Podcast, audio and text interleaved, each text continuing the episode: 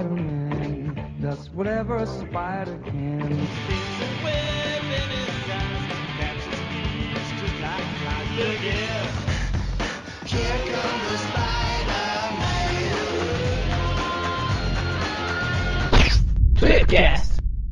Bem-vindos a mais um Tweepcast e hoje estamos aqui com o sacerdote da meio-deusa, meio-deusa não, né? A meio-deusa, Everton. Meu Deus, não. Completamente Deus. E também estamos aqui com o aposentado Magaren. E também aquele que, apesar de ter duas pernas só da mancada, o Eric. Meu Deus. Muito bem. E hoje somente os fortes sobreviveram para gravar? Como é que é? É, é. Só os Foi verdadeiros muita- sobram no final. Muita, sabedoria, muita sabedoria de uma vez só é difícil. E hoje estamos Pessoal, aqui. pessoal que tá acostumado a ler coisas superiores, é, Peter Stark. Quando vai ler o Homem-Aranha de verdade, sabe como é, né? Esse podcast representa exatamente o que a Garota Aranha foi durante toda a sua história. Pois Ah, é. Um título excelente, mas com o público reduzido, digamos assim. Por diversos fatores, né? Mas a gente vai falar sobre isso. E como o Everton já comentou aí, o tema desse podcast é a Garota Aranha, né? Que coincidentemente, na verdade, a gente ficou. A gente tentou gravar esse programa várias vezes, né? Essa deve ser a terceira ou quarta vez que a gente tá tentando. Agora eu acho que vai, né? E coincidentemente a Salvat está lançando aí, né? Um, lançou, na verdade, né? Um encadernado da Garota Aranha, então casou tudo, né? A gente resolveu finalmente gravar, né? Pois é. Vamos descobrir quem que é. Eu já tinha lido tudo há um zilhão de anos. O Everton também leu faz tempo. Nós dois somos fãs. Então- O Eric tá entrando nesse mundo agora. Daqui a pouco ele vai estar com a Maydeus igual ele, igual ele ficou com o Spider-Man. É, uma, um é o Aranha original, a outra é a Garota Aranha original, né? Mas, Exatamente. enfim, vamos lá.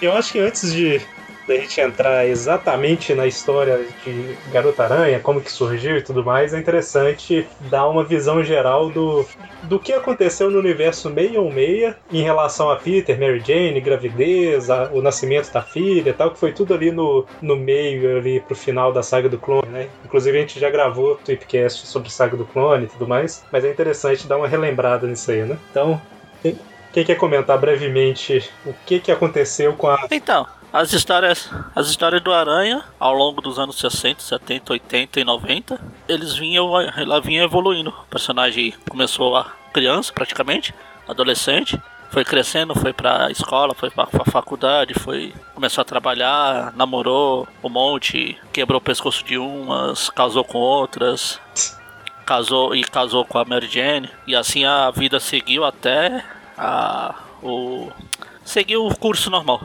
vamos dizer assim. Até que, em meados, no início da saga do clone, um pouco antes, exatamente, a Mary Jane descobriu que estava grávida. E durante toda a saga do clone ficou aquilo de, ah, ela tá grávida, agora apareceu outro cara que fala que é o clone. É o verdadeiro, eu sou o clone, paciência. Então eu vou sair daqui, mas aí os leitores são bosta e ficam reclamando de tudo. Não dá pra evoluir, aí a gente volta de novo, traz o Peter de volta. Ficou nisso até que no final da saga do clone a, a Mary Jane perdeu a. entre aspas, a. o bebê. Então ela acha que perdeu, né? É o que a gente vê no. É, falam pra ela, falam pra ela que ele Sim, perdeu. Porque a gente vê um Peter. médico suspeito, né? Que é. eh, aparentemente, pelo que a história deixa entender, ele foi mandado ali pelo Norman, né? E que é aquela. Que, e daí a- aparece a enfermeira médica, que é uma personagem misteriosa, né, que começa a aparecer nas edições e ela tá sempre perto de algum bebê, assim, tipo, as histórias continuam, como se eles tivessem perdido o bebê e tal, e as histórias continuam acontecendo e sempre em uma edição ou outra ali aparece essa mulher misteriosa com cabelos brancos e perto de alguma ah, de alguma tipo como se estivesse cuidando de alguém assim alguém que não fala alguém alguém muito pequeno ah, é a lógica né e daí as coisas começam a ficar começam a cada vez ficar mais frequentes assim essa, essas aparições dela. Até que na edição 200 ah, nós temos o ponto de virada para na edição 200 de abril que eu digo né? Ah, que aconteceu esse ponto esse ponto de, de virada assim pro universo MC2, que seguiu pro universo da Garota Aranha, enquanto uma, uma coisa muito importante, né, que define ah, o segmento do 616, que no caso é o Peter recebe um chamado lá, tem uma luta final com o Duende Verde e ele consegue resgatar essa pessoa, né, que ele descobre que é May Parker, só que no universo da Garota Aranha, o que é lógico. Quem foi raptada foi a pequena May, e ela tá lá, né? E ele resgata ela, enfim, pronto, acabou. E enquanto no universo 616, uh, ele resgata a tia May por algum motivo que a gente não sabe, né? Já que ela teve uma história de verdade, morte quem- ótima e. Enfim, não sei No, porquê. M- no MC2, no MC2 quem resgata a meia é, é o Kane. É, o então, Kane, só né? É o. Fazendo uma. Só voltando aqui um pouquinho, né? Só limitando um pouquinho ao meio meia só por enquanto. É, o ponto é esse, né? A tia May tinha morrido. E aí tem todo esse papo de. Ah, a- a- nesse ponto que o Everton falou, eles falam que ah, a May tá, foi raptada, tal, tal, tal. E como eles falam que a May foi raptada e a tia May morreu, obviamente é a filha do Peter, né? Que, que tem o nome de May em homenagem à tia. Só que quando ele chega lá, na verdade era a tia, né? E aí eles falam que a tia May que tinha morrido, na verdade, era uma atriz e tudo mais e tal. E essa Sim, foi então, a história que aconteceu. motivo da- aspas, né? O motivo da mulher misteriosa estar na sala de parto da Mary Jane é basicamente não sei, porque tá lá pra tá. É, porque é a saga do clone, né? Tipo, era. Exatamente. Ele, eles sacrificam. o problema não, não. O problema, tipo.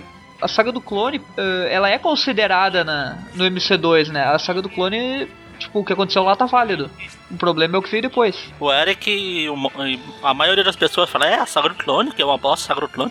Mas vamos lembrar que todos esses problemas, essas porcaria que fazem, é pós saga do clone. Sim, o que eu tô São as falando. consequências da saga do clone que O são eu mal quis dizer- manejadas. eu quis dizer foi a saga do clone teve isso eu acho que todo mundo sabe né ela tem várias coisas que foi, foi sendo colocada no meio dela que no final das contas nem os roteiristas sabiam direito o que estava acontecendo né? esse caso da, da Alison Mulgrew aparecendo e pegando raptando teoricamente a May e tal teoricamente era pra ter gerado alguma história que eles desconsideraram depois né então é, é um Sim. dos pontos né Alison então, Mongrain, pra quem É, mas não isso- sabe, é a mulher que eu falei, que é, exatamente que é a mulher a velha lá que raptou. Isso, isso meio que sempre aconteceu. Vamos lembrar que na fase do Macabro lá, tava tudo caminhando pra ser o, o Kingsley. Aí depois que o Stern saiu, o Mel de Falco, sempre confundo os dois, ele inventaram que era o, o, o Ned, ficou assim por um monte de ano, até que o voltou e fez o, vamos dizer, o que era pra ter sido de verdade. sim sim Ou seja, os caras faz a coisa, pensa no roteiro, pensa no arco, só que vai embora antes, aí chega o outro, ó, pega esse negócio aí, continua a história aí. Lê aí as O que histórias e vê o que acontece você é continua. o, é o que tá aí até hoje, né? Ah, o que aconteceu que não seguiu pro MC2, pra Garota Aranha, é basicamente que- a situação usual da Marvel que caminha até hoje, que é manter o personagem naquele status quo, e ele fica naquilo e tem aqueles, aquela faixa de fãs garantida, os fãs É vão que ficando mais velhos e querem uma evolução. É, exatamente, os fãs vão ficando mais velhos e param de consumir e eles não querem ver a continuidade, daí o pessoal É. sempre tem que vender edição mais nova, né? Tipo, edição mais, digamos, sempre naquele É, início, né? Só aproveita, a gente abriu um parênteses aqui, mas só aproveitando, a gente estava conversando no grupo do WhatsApp lá do Aracnofan esses dias, as vendas do Homem-Aranha vinha caindo e quando teve o pacto, ela estabilizou, ela parou de cair. Então o pacto, por mais que seja um o pacto com o Mephisto, né? Por mais que seja uma história ruim, ela fez as vendas parar, pararem de cair. Então, editorialmente, foi uma decisão bem feita. Então, assim, Então por isso que a gente entende aí a DC Comics, né? Venda caindo, rebuta. Venda caindo, rebuta. então, por isso que é uns 200 o- reboots a cada 5 anos. O, esse, isso a gente já comentou um pouco na saga do clone e tal, não, não compensa a gente detalhar muito aqui, mas a, uma das coisas que os roteiristas, talvez por preguiça, não sei, talvez porque é mais difícil, sei, sei lá, não gostam muito é trabalhar com um personagem que é casado e tudo mais. E com filho, eles acham pior ainda, né? Então o que eu imagino que aconteceu foi. Eles foram fazendo essa história e aí falaram assim: caramba, a gente tem que resolver a questão da filha. Não tem como resolver isso agora que tem confusão demais, a gente tem que resolver a saga do clone, as vendas estão caindo, tal, tal, tal. Então, faz ela ser raptada, depois a gente resolve. E o depois a gente resolve, alguém chegou e falou assim: quer saber? Deixa isso pra lá, sabe? Tipo, a gente já tirou a filha da história mesmo? Não vamos tocar E a coisa mais engraçada é ou que isso que aconteceu. mesmo o ponto de virada tendo sido nessa edição que eu citei, que é a número 200, a, a pequena May, a bebezinha, continuou existindo naquele universo. Ela era referenciada ainda. O problema é que a gente não sabia o paradeiro e tal, e daí com o pacto que daí terminou matando, digamos, de vez. Daí, daí não teria mais como convergir pro MC2 de maneira nenhuma, porque daí Mesmo assim, mais ou menos, porque eles inventaram depois que o Peter e a Mary Jane não casaram, mas continuaram vivendo juntos e tal, então nada impediria eles terem acontecido a mesma coisa. sabe? É, mas, Mas- como a gente sabe, pessoas não têm filhos quando não são casadas. É, exatamente. Mas então, assim, é. Claro, né? Se vamos colocar um se aqui, é bom que vai servir de referência. De... E se? É, sim, sim. Mas antes do e se, eu vou falar um outro e se antes, que é: se a filha dele tivesse sobrevivido e tudo mais, hoje provavelmente ela estaria nas histórias com uns 4, 5 anos de idade, né? Então a gente não teria Garota Aranha ainda, né? Porque Garota Aranha é uma coisa que eles criaram. Ela seria mais ou menos o que é. O que era a Anne no Renove Seus Votos. Exato. Eu pensei que ela Uma seria menina. mais ou menos o que é o Tom Holland nos filmes atuais, com 5, 6 Também. anos ali Homem-Aranha. É, mas a diferença é que a May cresce, né? O Tom Holland não. Não, Tom Holland é tipo o Peter na Amazing Fantasy XV, com 14, 15 anos. Mas enfim, aí a gente tem uma história que assim que passou toda essa. mais ou menos no meio dessa confusão lá e tal, o... tem uma revista da Marvel que muita gente deve conhecer, que é o What If, né? E o... a edição 105 do, do segundo volume da What If, o Tom DeFalco, é, já é com o Pat Olive, né? Nessa edição? Não, Com é o Friends, primeiramente. É o Ron Friends, né? A primeira com Ron Friends, Ah, depois Friends. virou a série, que é o Pat Olive. Eles imaginaram, né? Tipo assim, e se ela não tivesse morrido, entre aspas, né? E tivesse crescido tudo mais e desenvolvido os poderes, né? Então, assim, é uma história que se passa 15 anos depois daquela, com a, a May, ela cresceu tudo mais, e ela já tá com 15 anos de idade, e ela começa a manifestar poderes de aranha, né? E aí a gente tem a, a garota aranha, né? O background, né? a- o ponto de virada, vamos dizer assim, igual o Everton comentou, é como se até mais ou menos a edição 200 da Homem-Aranha da Abril fosse igual, né? E aí, nesse ponto ela diverge para o universo MC2, que é o universo Marvel Comics 2, né? Que eles criaram na época. Então teve essa revista da Garota Aranha, ela vendeu bem e aí eles fizeram. Ela era meio que um teste, né? E aí eles fizeram como se fosse o universo Ultimate. né? Eu acho que inicialmente encomendaram 12 edições da Garota Aranha, da Spider-Girl, e 12 do. A Next, né? Avengers Next, que é como se fossem os novos Vingadores e tudo mais. E aí a Garota Aranha continuou depois disso, né? E a gente vai falar nesse programa da primeira fase, né? O primeiro grande arco assim dela, que vai até a edição 60, mais ou menos, né? No futuro a gente deve fazer outros programas. É, vale citar que esse ano aí o, o Ron Friends entrou no Facebook e volta e meia ele tá postando desenhos, esboço, algumas coisas dos bastidores das histórias. E uns meses atrás, em setembro, pra ser mais preciso, ele 2017. postou uns esboços. É agora 2017, exatamente. Vai que você está vendo isso em 2019, 2099. Porque todo mundo sabe que o ano só vai até 2099, o mundo. E para lá. É verdade. Depois vai pro 3000, né? Não é assim que funciona? Aí ele postou falando que ele fez esse esboço, que o Tom DeFalco falou com ele, né? Ele mostrou pro editor-chefe da Marvel na época lá, o Bob Harris. E o Bob Harris achou que era um esboço pra uma série limitada, não só pra uma edição só. Aí eles publicaram na What If, quando publicaram, o Bob Harris chegou, e aí? E o resto? Aí ele falou que o Bob, o Tom e ele se olharam e falaram o resto. Ah, sim, a gente tem o resto, peraí, espera aí que a gente vai ali buscar. Eles foram lá e começaram a fazer. A gente vai ali buscar. A gente esqueceu lá na casa de verão, né? É, tá ali, vamos- peraí, eu vou ali buscar, aguenta aí. Aí você só ouve tipo os passos deles saindo, tá ali na outra sala, aí você ouve aqueles passos se afastando, a porta do carro batendo e o carro arrancando. Eu não sabia dessa, dessa parte aí. Mas aí a, a gente tem a, a May Parker, né? Que é a filha de 15 anos do Peter e da Mary Jane. É, e ela começa a manifestar os poderes e tudo mais. E aí que ela vai descobrir que o pai dela foi o, o lendário Homem-Aranha e tudo mais, né? E a gente vai comentar um pouquinho sobre o que, que é o universo MC2, né? Eu acho que é bom a gente dar essa contextualizada do- de como está a, a universo Marvel 15 anos depois, né? Antes de falar O mais triste é saber como está, como está o universo Marvel 15 anos depois. Que é tipo dois anos atrás. Pois é, essa. Eu até anotei aqui a data da edição, a Warif é de fevereiro de 98. E as 60 edições da Spider-Girl, que é o que a gente vai comentar mais ou menos, incluindo aquela anual e a, a meio, né? Que é aquela numeração maluca da Wizard, é, elas saíram entre outubro de 98. Ou seja, o Tom DeFalco e o Ron Friends eles demoraram aí alguns meses para trazer o resto, né? Até Pra buscar, pra achar os. Pra achar os, as anotações. Exatamente.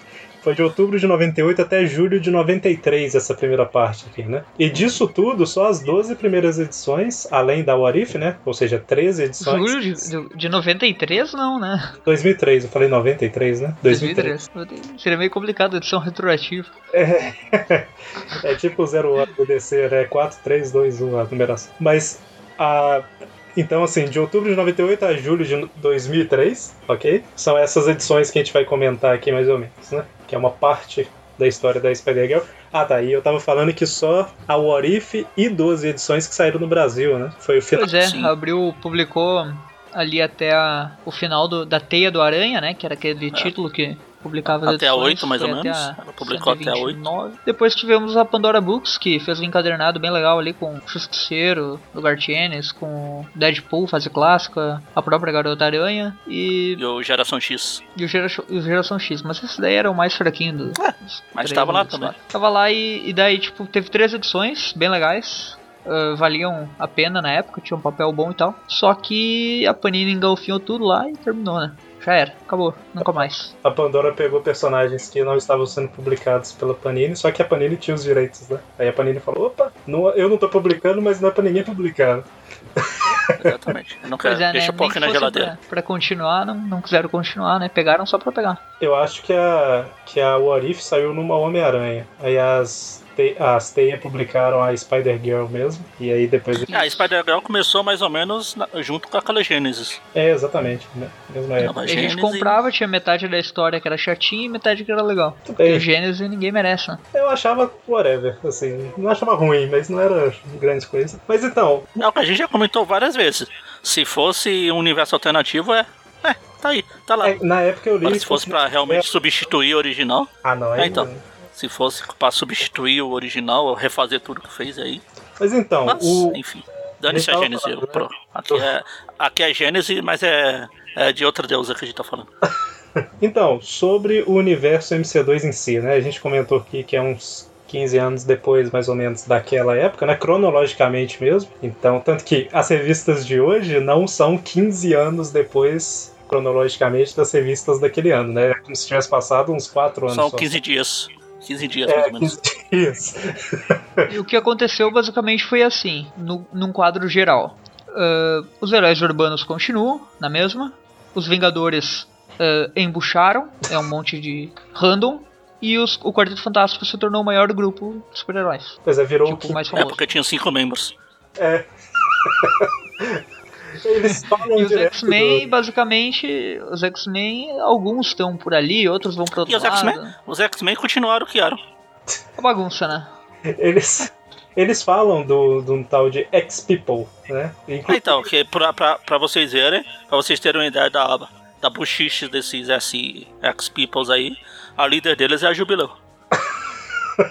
Que também aparece nos Vingadores, só pra constar ali em algumas edições, tem a Jubileu no QG dos Vingadores, como uma das principais ainda. Pois é, né? Depois tiraram ela do grupo e colocaram outros. Mas, é, então assim, dos, das equipes que a gente já conhecia, né? Tem essas aí, né? Que seria esse, essa versão dos X-Men que nem aparece tanto. A, os Vingadores, que é uma formação totalmente diferente, né? E inclusive é, a maioria são filhos dos. São filhos dos Vingadores e, ou, de vilões originais. é- essa ganhou Quinteto- a minissérie própria, só que eu acho que ninguém leu, né? Que é Avengers Next. A Next. Teve algumas edições ali, mas. É, então, e tem o Quinteto Fantástico, né? Que dos originais só mantém o, o Coisa, né? Que tá com metade do corpo O Tocha também tá lá, né? O Tocha e o cérebro do Reed Richards, né? Vamos dizer assim. Ele morreu. É, ele, ele aparece como suporte, né? Não, ele é um Daí, daí. mesmo, né? Assim, ele tá. Sim, sim, mas. é, ele tá ali, mas digamos, ele aparece pra suporte, né? Ele não é pra batalha. Ele é tipo a- o robozinho Herbie lá do É desenho. verdade, É que, tipo o Alpha 5. é, pior que é mesmo. Então é mais ou menos isso. E assim, E tem o E Franklin. os outros o dois Franklin daí que. é o Franklin Richards Psylord, Pra, é o, pra, o filho, vocês, né? pra vocês verem como o MC2 é bem estruturado, o Franklin cres- cresceu. olha só. Cresceu, eh, desenvolveu os poderes e ele é, Ah, cresceu. é, digamos, o mais poderoso, Ô, né? a irmã, a, a Valéria, que é a irmã dele, nasceu outro dia, ela já tá maior que ele.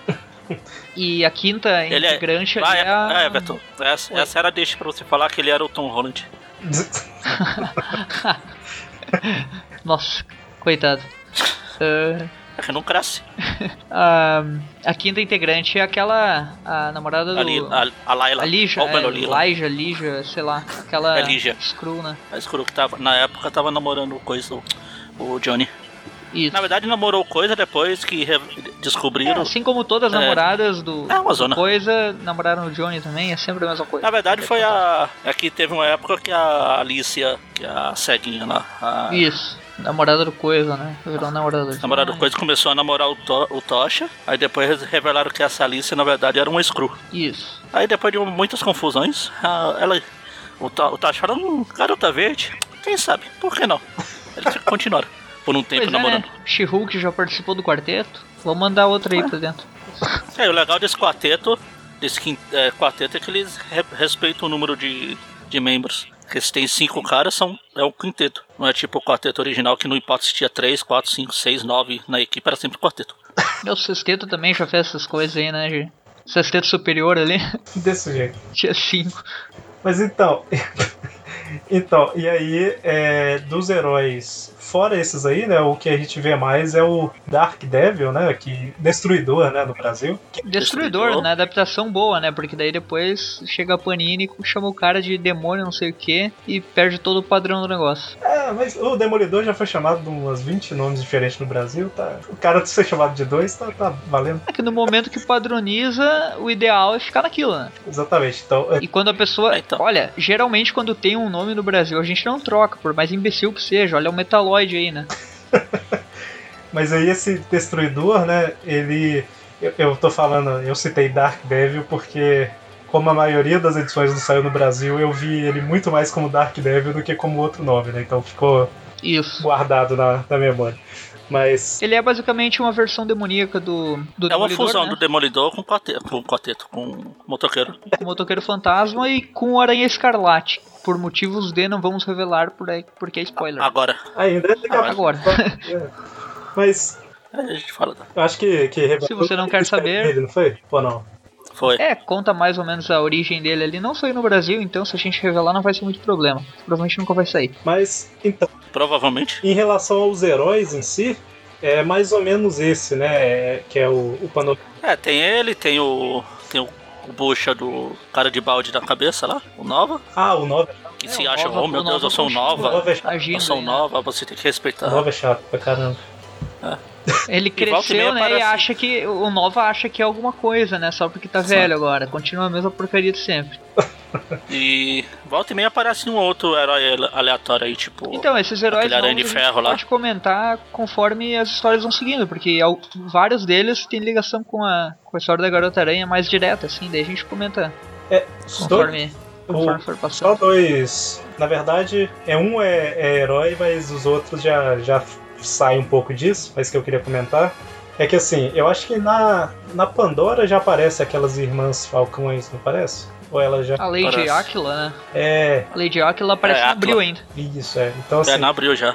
já são duas heroínas totalmente novas, né? Sem poder nem nada. Só que elas têm uma- a mesma identidade, né? São duas irmãs com a mesma identidade e elas aumentam a, a cobertura contra o crime e tudo mais, né? E elas são treinadas pelo Phil Urich, né? Que a outra coisa que eu queria falar era isso, né? Do o que, que aconteceu com alguns personagens sem ser os heróis principais, né? Que o Phil Urich, que por um tempo foi aquele duende verde bonzinho, né? Nessa época aí ele já tá trabalhando na polícia junto com o Peter e ele treina as, as meninas, né? Pra quem não sabe, é o filho do Ben Urich, que é o repórter. Não, o que é sobrinho. conhecido- Sobrinho. Sobrinho do Ben Urich, que é o repórter do, do Demolidor lá. É, inclusive, a, a- depois que saíram as histórias da Spider-Girl, o- no universo meio-meio eles resgataram o Phil Yuri, que eu acho que na, nos Thunderbolts ou Novos Guerreiros, sei lá, e aí ele virou um personagem mau, né? Ele virou vilão. E aí ele. Depois foi virar Cavaleiro Duende, blá blá blá, tá? Aí é totalmente diferente o caminho meio-meio. Sim, na época o personagem era, era somente um herói ali, anti-herói, um heróizinho de quinta categoria, mas que divertia, assim, histórias legais. É interessante comentar, né? Assim, o Phil Yurik, ele era o, o, o sobrinho do Ben Yurik, igual vocês falaram e tal.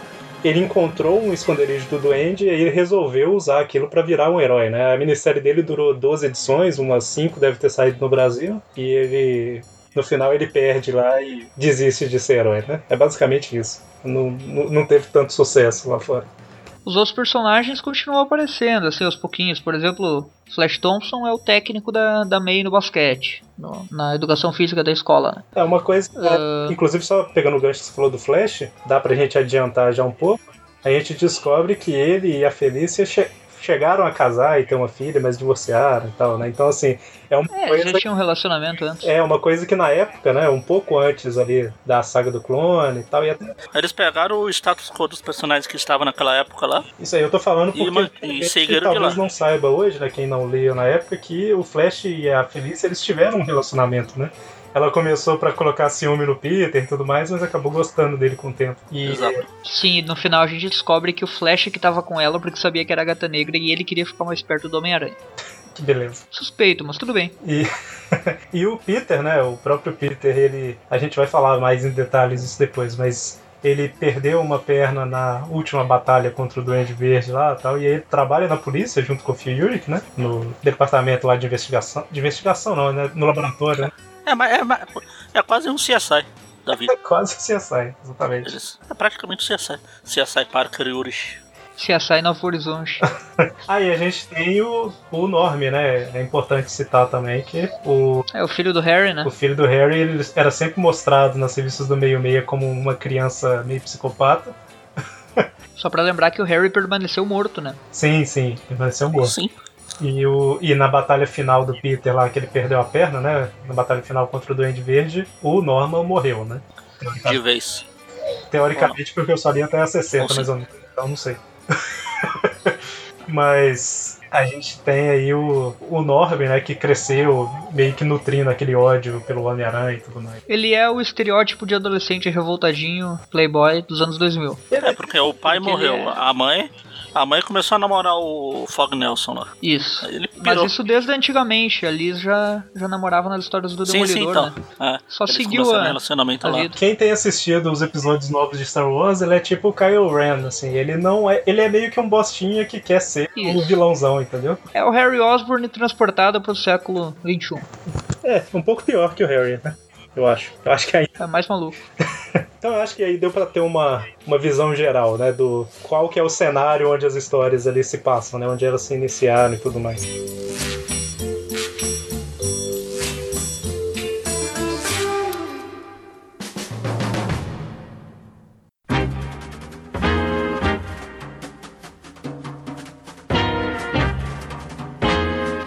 A gente acabou falando mais ou menos, né? Mas o, a família Parker, que ela.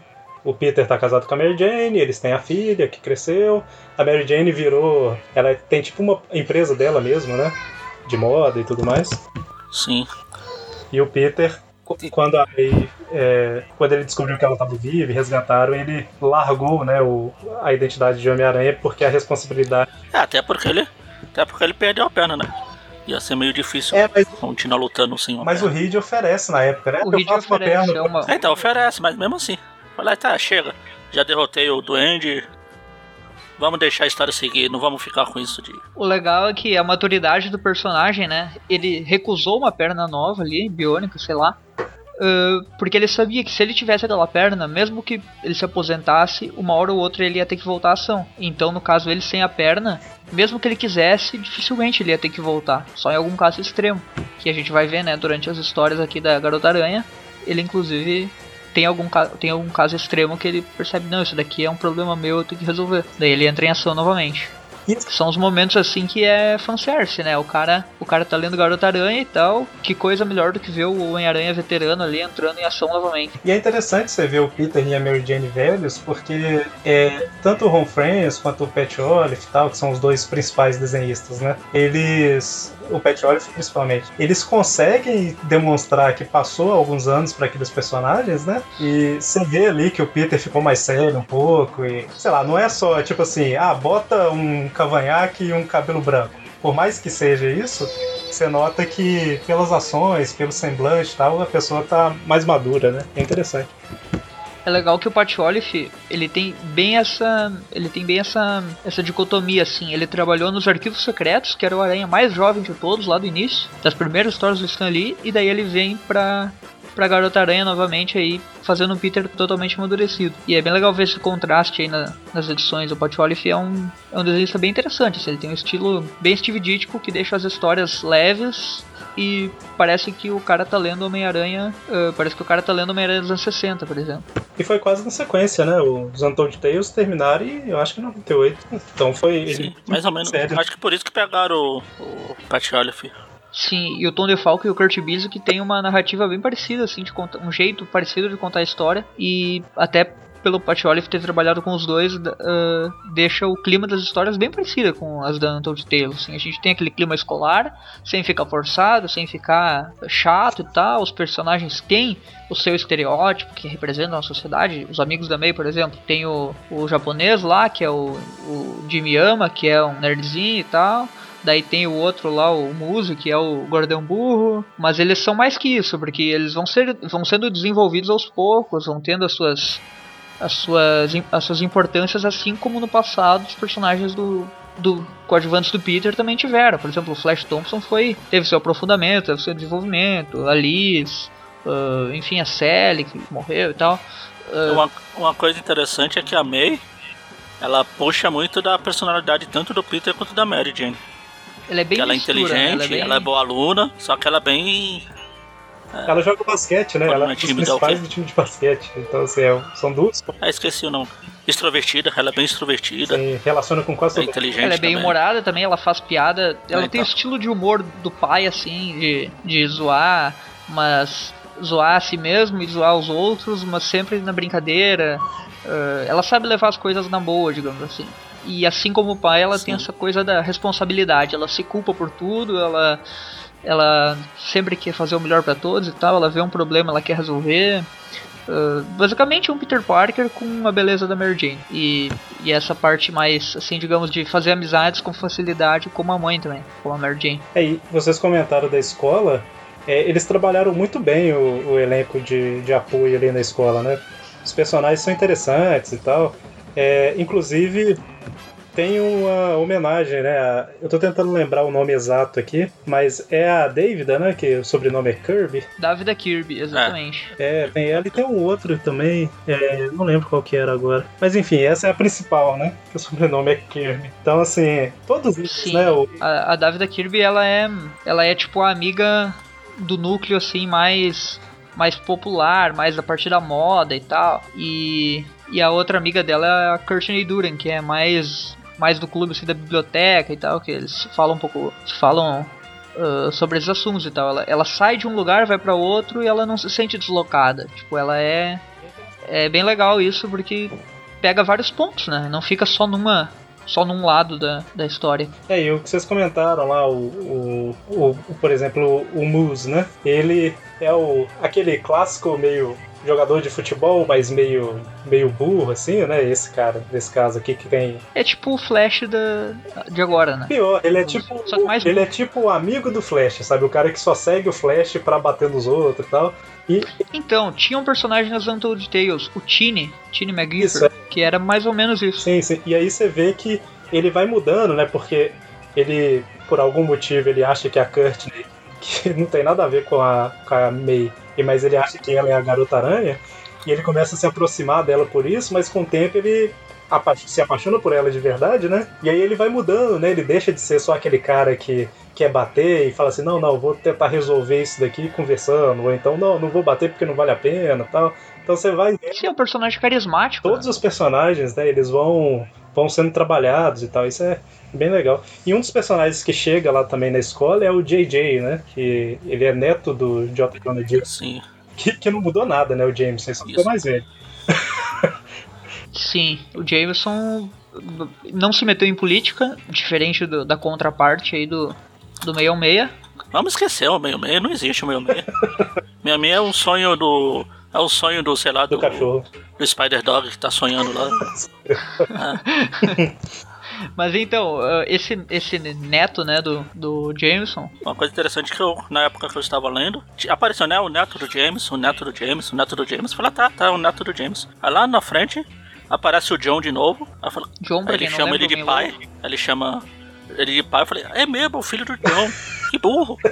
E adivinha quem é a mãe? Exatamente aquilo que a gente comentou. A mãe segue o, a continuidade ali do final dos anos 90. Com quem que o Jameson tava? Com a Era doutora, doutora lá Kafka, da... né? Kafka. Kafka, é. Ashley Kafka. Mais conhecida como a médica do Carnificina. E esse Jack, ele é tipo assim, ele é um... Ele tem um, algo parecido com a May, só que ele é esquentadinho demais. Ele, ele sempre quer resolver tudo por ele, assim, ele quer. ah, ele quer salvar as pessoas, quer ajudar todo mundo, mas os métodos são diferentes. Porque ele se mete em confusão, se mete em briga. E daí ele cria uma rivalidade com o, com o outro garoto lá, que é o Brad Miller, que é um, um loirinho lá que tá nas histórias de- desde o início ali, que também é amigo da May. Esse é tipo Flash. Ele é como se. É, só que mais É o filho do Flash, não? Esse não é o filho do Flash, não? Não, não é filho, mas ele é tipo, assim, tipo, Ele é tipo Flash. ele é Não, mas parecido tem o filho. Ah, tá, tá. É o outro Brad Miller. É Tem o filho do Flash e depois Filho do aparece Flash nas surge histórias. Eu depois, tô né? confundindo tudo. Filha também. É, filha É, nessa primeira parte aí que a gente tá falando, eu acho que o filho do Flash já é citado, nem aparece. Aliás, a gente já pode comentar sobre ela. É É, daí a gente já pode É a filha- filha do Flash. filha da, do Flash com a gata negra, né? É a Feliz, É a Felicity. exatamente. É Felicity Hart. E enquanto a May tem 15 anos, a Felicity tem 13, né? Então ela é bem novinha nas histórias. É um pouco mais nova que a May. É até estranho, né? Você E acho que o filho do Flash que é. Eu acho que ela é mais nova O ainda. filho né? que é um pouco mais velho. Não lembro. É, não, é mais velho. mais- Ele é mais velho. O... Eu tô pensando aqui que enquanto eu tava, tava lendo, tá, a hora que eu tava chegando quase no final, que foi quando falaram a, a idade da, da Felicity, né? Foi na, na parte final aí já. Aí eu parei pra pensar, tô assim, caramba, a May, ela tem 15 anos. Aí eu fui lembrar de como, tipo assim, o que que eu fazia quando eu tinha 15 anos de idade, sabe? Eu tava, sei lá, primeiro, segundo ano do ensino médio. Tipo, é, ela A May também. Sim, sim, mas eu falo assim, ela tem um senso de responsabilidade e tudo mais, tal, que realmente não. A gente não percebe que é um adolescente, né, no final das contas. A gente tá na escola e tudo mais. Mesma coisa que o Peter Parker no início também. A gente sempre. É, até a tem criança aquela- pela Peter criação, Parker- né? A gente tem aquela impressão que é co- os personagens são adultos, vamos dizer assim. E, tipo, ela é uma adolescente, né, de Sim. 15 anos. Assim. E enquanto a. É, Cavaleiro do Zodíaco é a mesma coisa, né? Ninguém diz que o Seiya tem 13 anos. Tu olha pra cara dele Pois é. Era isso que eu ia falar. O mais velho lá é o Ikki, tem 15 anos. O cara já é um adulto. e tem a voz mais, mais grossa. velho que o. Pois é, loucura, né? Mas enfim, é, esse núcleo da escola ele é bem trabalhado, ele é bem interessante, assim. Digamos, não é algo que sature. Tipo, tem, tem coisas que, que você tá olhando sempre a mesma palhaçada, o mesmo estereótipo, novelinha de adolescente. Eh, Draminha e tal, tem na medida, digamos assim, não é não é nada exagerado, não é, não é nada que, que deixa as coisas ruins. E a- a May é uma protagonista que. Agora eu vou entrar ao meu lado defensor aqui é uma protagonista que, que ela tem um. Como é que eu vou dizer? Ela, ela tem um. Inicialmente a gente olha e a gente não dá nada por ela. A gente pensa assim, pô, filha do Homem-Aranha. O que, que vai ser isso? Vai ser história pra menina. Tipo, a criança geralmente pensa assim, até o cara mais velho que não gosta de ler com protagonista feminina, sei lá, existe. Tem, né? Apesar de ter boas histórias, tem gente que não, não curte ler. Ah, e daí o cara pensa assim, pô, não vai ser- tão legal. E daí o cara vai ler, começa a ler a Garota Aranha, tu vai perceber que a personalidade dela é bem. É, é bem construída, assim, é bem. A personagem é. Ela é boa, ela é. Ela tem seus motivos, ela não é forçada, ela não é militante de causa nenhuma. Sim, sim. Ela é uma adolescente normal. Ela é uma adolescente normal. Ela assim. não foi criada pra, tipo assim, vamos criar uma personagem feminina para ter representativi- representatividade e tal. Não, ela foi. Exatamente, é uma evolução natural. Não, foi isso, se- seguiu. Seguiu, a, a história seguiu. É como se a história tivesse construído naturalmente. E é interessante. Os dois ela tiveram um filho, podia ser um filho ou uma filha. Foi uma filha. A história continuou. Sim. Não é, meu Deus, é menina, é feminista, isso, é aquilo. Hoje em dia, isso, Sim, hoje em dia isso é mais claro, né? Mas antigamente nem tanto. Mas assim, tem muita menina que, sei lá, deixa eu reformular. Antigamente o povo considerava, ah, menino gosta de carrinho e gosta de super-herói, menina gosta de boneca e gosta de, sei lá, desenhos femininos, não sei o que, tal, tal. É, fadinha, essas coisas. E assim, sempre teve as meninas que gostam de histórias de super-herói e tudo mais. É, sempre teve. Foi, é, eram mais homens e tal. E hoje em dia tem bem mais, né? E assim, o legal da Garota Aranha é que ela é uma história que ela tem. Ela agrada tanto menino quanto, meni- quanto menina. E ela tem pontos que, tipo assim, é mais voltado pra mulher. Tipo, tem uma edição que a May e a David lá, tá, elas ficam super empolgadas porque elas vão num saldão de botas de couro, sabe? Tipo, o menino vai ler aquilo e não vai ligar. Mas pra menina é legal. E Não é Sim. forçado, entendeu? Não é tipo assim, você não tá lendo e fica assim, ah, caramba, começaram a coisa de mulherzinha. e tal. Tipo assim, ela gosta do, do Brad, mas fica em dúvida entre o JJ e o Brad e tal. Mas não é de uma forma que é forçadamente para que as meninas gostem, sabe? É uma coisa normal. Sim, é exatamente como acontecia com o Peter Parker. Sim. Tipo, a gente viu o Peter Parker também entre dúvida entre a Liz e a Beth. Sim. Ou então ele saía pra comprar uma moto, por exemplo. Era coisas que. coisas de adolescente da sua época. O gênero né? é um adendo só. E né? sem contar que, assim, da mesma forma que eles não apelam pro sentimentalismo e romance e tal pra agradar a menina, também tá certo que eu sei que ela só tem 15 anos e tal, mas eles poderiam ignorar, entre aspas, isso e colocar ela em poses um pouco mais provocantes, ou então fazer a história com ela um pouquinho mais velha, né? Tipo assim, olha, com 19 anos ela descobriu os poderes, e aí fazer ela com corpão, tal, tal, tal, pra agradar os homens, mas não, não precisa disso, né? Isso que é interessante. Exatamente. O visual dela, inclusive, inicialmente, ele é diferente, ele muda ao longo do tempo. Ela começa com um visual, digamos, mais assim, descolado, mais mais punk, dá pra dizer assim, com cabelo curto, os brincos grandes e tal, roupa mais larga. Daí depois ela vai conforme ela vai envelhecendo, a gente vê uma mudança natural do, do visual dela. Ela deixa o cabelo crescer um pouco, depois corta de novo, enfim. Tem. É que nem o Peter Parker, ele teve suas mudanças, né? Mas. Mas é bem interessante, esse primeiro visual dela é um dos meus favoritos, assim, eu acho bem legal. Ah, porque não é uma coisa. Ela tem a feminilidade dela, preservada, assim, mas ela não é um. não é o estereótipo da. Super-heroína bonitona e tal. Tanto que o uniforme dela tá pro corpo inteiro. Isso é muito raro de achar numa super-heroína. Ela não tem abertura na máscara pro cabelo, né? Tipo assim, é a máscara fechada igual do Homem-Aranha, né? Não, não é Sim, a única diferença é que o, o traje dela é o do Ben Riley, né? Tem aranha maior, assim, que, que é, digamos, é o tio Ben dela, né? Digamos assim. Exatamente. E só para organizar um pouquinho e deixar um pouco mais, sei lá, às vezes a pessoa quer ler e ela quer ler de acordo com o que ela tem e tal. Vamos só falar aqui o que que a Abril publicou mais ou menos, né? A história ali do que a Abril publicou e que é praticamente a mesma coisa que saiu no encadernado da Salvat, né? A Abril publicou acho que duas edições a mais, que é basicamente Ela foi até a 8, a, o encadeiro da, da Salvat vai até a A 7. 7, é, então é praticamente a mesma coisa. Que é o arco de origem dela, né? Ela descobrindo que é a garota aranha, ela pensando em, em, tipo assim, vou. Na verdade, ela fica meio na dúvida, fica empolgada, entre aspas, os pais não querem saber dela arriscando a vida, né? Acho que nenhum pai quer isso. Ela tem aquele, ela tem aquele dilema, né, do basquete, como ela é esportista, seria injusto Assim, ela continuar, e daí ela fica pensando, a minha vida vai mudar agora, o que, que eu vou fazer? E eu acho que o Né? principal ali, né, desse início é que o Norm ele aparece como um novo Duende Verde, né? Que sabe quem ela é, sabe quem é o Peter e tudo mais, né? E aí ela. Eu acho que isso que é o mais marcante ali do início, né? Que aí tem essa batalha. Aquele moleque já era, aquele moleque já era maluco quando era pequeno, pegando os bonequinhos do Homem-Aranha, quebrando a cabeça, tocando fora e tal. Agora a gente vê o resultado daquilo, né? Pois é, agora em 2017, em outubro, eu acho, saiu uma Peter Parker, The Spectacular Spider-Man, que é uma revista nova que, curiosamente, é boa, o que é difícil falar de uma revista que sai hoje em dia. Que tem o, o Norm na capa quebrando os bonequinhos também. né? Não, é, essa, aí, essa aí é Renova Seus Votos. É o Renove? Ah, verdade. É, É. na mesma época ali, eu confundi. É, Mas é tem, né? Então. Porque lá também ele vai seguindo mais ou menos o roteiro, aí, o universo que vale. Por isso que eu gosto tanto.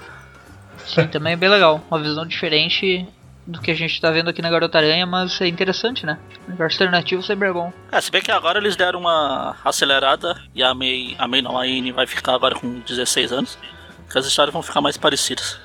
Ah, sim. Então a gente tem esse início aí. O que que acontece basicamente? Só antes, só antes de partir para o que acontece, vamos só comentar um pouquinho rapidinho que os poderes da May é um pouco diferente do Ah, Peter. Sim, sim, isso é. Exato. Na edição anual, que não chegou no Brasil, apesar de ela ser cronologicamente ali perto da 10, 11, 12 por ali, ela, Ela não é veio pro Brasil. Depois da 12. É mais ou menos logo depois da Sim, 12. dá pra encontrar na Talvez- internet, tem em talvez por isso que é anual. Ah, então, ah, eu mesmo que traduzi essa edição, tem por aí na internet, só procurar. Ela, ela tem uma página ali que mostra exatamente o que, que tem de diferente nos poderes da May. Fala Sim. que como ela é filha do Homem-Aranha e herdou aquele gene modificado, ela, ela não é. Ela, os poderes dela se desenvolvem com o crescimento. Ou seja, ela ainda tem poderes que vão surgindo ao longo das histórias. E uma, Um desses- e uma diferença, uma diferença é genética aí. Ao contrário do Peter, ela é mutante. Isso, É. como ela nasceu, né? Como ela nasceu, ela não é um E os poderes se manifestaram exatamente na adolescência, igual qualquer mutante igual por aí. mutante. É, o gene dela se manifestou e tal. E os poderes são basicamente os mesmos, com a diferença de que ela tem mais agilidade, mais furtividade, porém menos força. Mostra ali na edição o Peter levantando os clássicas 10 toneladas, que sempre falam, enquanto ela levanta 5. Ah, e ela tem o poder de não só ah, se grudar nas paredes, ela pode repelir, assim. Ela, ela causa tipo um, o efeito contrário do grudar, ela, ela repele o, o negócio. Basicamente isso, de resto é igual. O sentido de É, e aranha poder. tem algumas Ah, diferenças. o, poder- né? o sentido de aranha é um pouquinho diferente que o Peter ele só sente, meu Deus, o Duende Verde está aqui nessa cidade. O... E ela, ela não, ela consegue dizer exatamente de onde vem o perigo. Se vem da direita, da esquerda, de cima, de baixo. Ah, ela é. Aí, ó, tá vendo? Eu tô falando que o Spider-Man é o Homem-Aranha original e ela é a Mulher-Aranha. O, o Spider-Man sentia que É. o perigo Ela é a filha do. 37 km Ela é a filha do Spider-Man. Uma coisa legal que eu esqueci de citar, isso que o, que o Eric falou em Verdadeiro Homem-Aranha, é legal que o Tom de Falco, ele é um cara tão foda que na capa de toda edição ele coloca a filha do verdadeiro Homem-Aranha e sempre grifado em negrito, True Spider-Man. Isso é muito, é uma sacada tipo, foda-se Marvel, entendeu? foda-se Joe Casada, o verdadeiro Homem-Aranha tá aqui, lê esse negócio aqui e esquece o resto. É, inclusive o Magari falou no início que nunca vendeu, que, que não vendia muito bem e tal. É, o povo fica assim, não, mas durou 100 edições, mais 30, não sei o que e tal. Mas o povo fala que, eu já vi em alguns lugares comentando, que vai muito pelo relacionamento que o Defalco tinha com a Marvel e algumas Sim, coisas sim. assim. Não, e também Então, porque o, o Defalco era tipo assim. Vamos, vamos arredondar. O- a revista vendia 100 edições. É pouco. A Marvel ia cancelar. Aí o Defalco ia pra internet, nos fóruns lá, falou: Oi pessoal, ô, vocês 100 aí, vamos fazer barulho. Vocês, a gente, a gente sendo só 100, a gente faz mais barulho que um. Sei lá, alguém que vende mil edições por aí. Aí os fãs iam, faziam petição, queimava boneco do editor-chefe, tipo Judas, fazia o diabo e a revista voltava. A Exatamente. Marvel fala, vamos cancelar. Aí lá, lá ia o Defalco de novo, pessoal. Estão querendo cancelar aí, ó. Só tô falando. Queria dizer, não, Porque mas a, só tô dizendo. Spider, a Spider-Girl, esse título principal, ele foi até 2006. Aí depois veio é, A Spectacular Amazing Spider-Girl. Days, né? Não, a Amazing Spider-Girl. Depois a É, daí Espetáculo. continuou online, né? É, continuou. É, tanto que teve uma época que. Teve uma época, né? Depois dessa espetacular, que a revista realmente foi cancelada, física, só que ela continuou só online. As É. plataformas de coisa online lá. Aí no, no final voltou numa minissérie de quatro edições e depois a final pra encerrar tudo. Teve uma, uma revista do Homem-Aranha que chamava Spider-Man Family, que tinha várias histórias, né? Algumas saíram no Brasil. E saía a história da, da Spider-Girl lá também. Então, assim, ficou muito tempo. E o Everton falou dos poderes, né?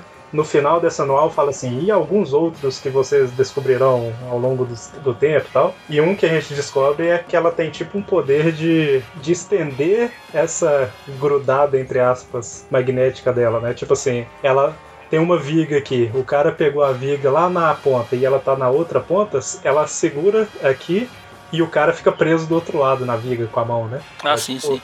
Faz pode é tipo. ela, né? é, tipo aquele negócio. Sei lá, esqueci. Eu, eu não sou bom em química e física e biologia. Tipo, estática. É estática, é isso, é- era essa a palavra. Isso. E o sentido de aranha tem uma cena cara- engraçada que ela fala que tá falando com o pai dela, ela tá em casa, né, batendo papo e tal. Ela fala assim, é interessante também como é que o sentido de aranha faz também não só a gente desviar do perigo, mas mostrar ali qual que é a parte do inimigo que causa menos perigo. Então você sabe exatamente onde é o ponto fraco dele. Aí o Peter fica tipo assim, é, claro, claro, é muito legal mesmo. Tá? Aí a hora que ela sai, a Mary Jane fica assim, ela acabou de falar um poder que você nunca percebeu que você tinha. Eles exploram muito isso depois. né? É, não, ele- eles. Alguns poderes vão sendo deixados de lado.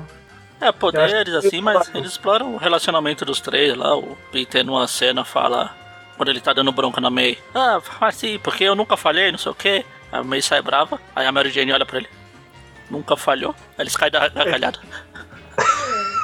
Sim, bem clássica essa cena.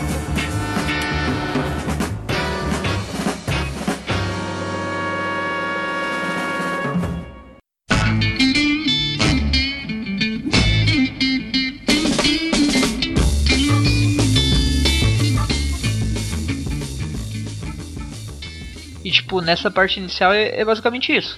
o Peter aprendendo a aceitar a filha dele como super-heroína, se arriscando e tal. A May querendo a aceitação do pai, principalmente.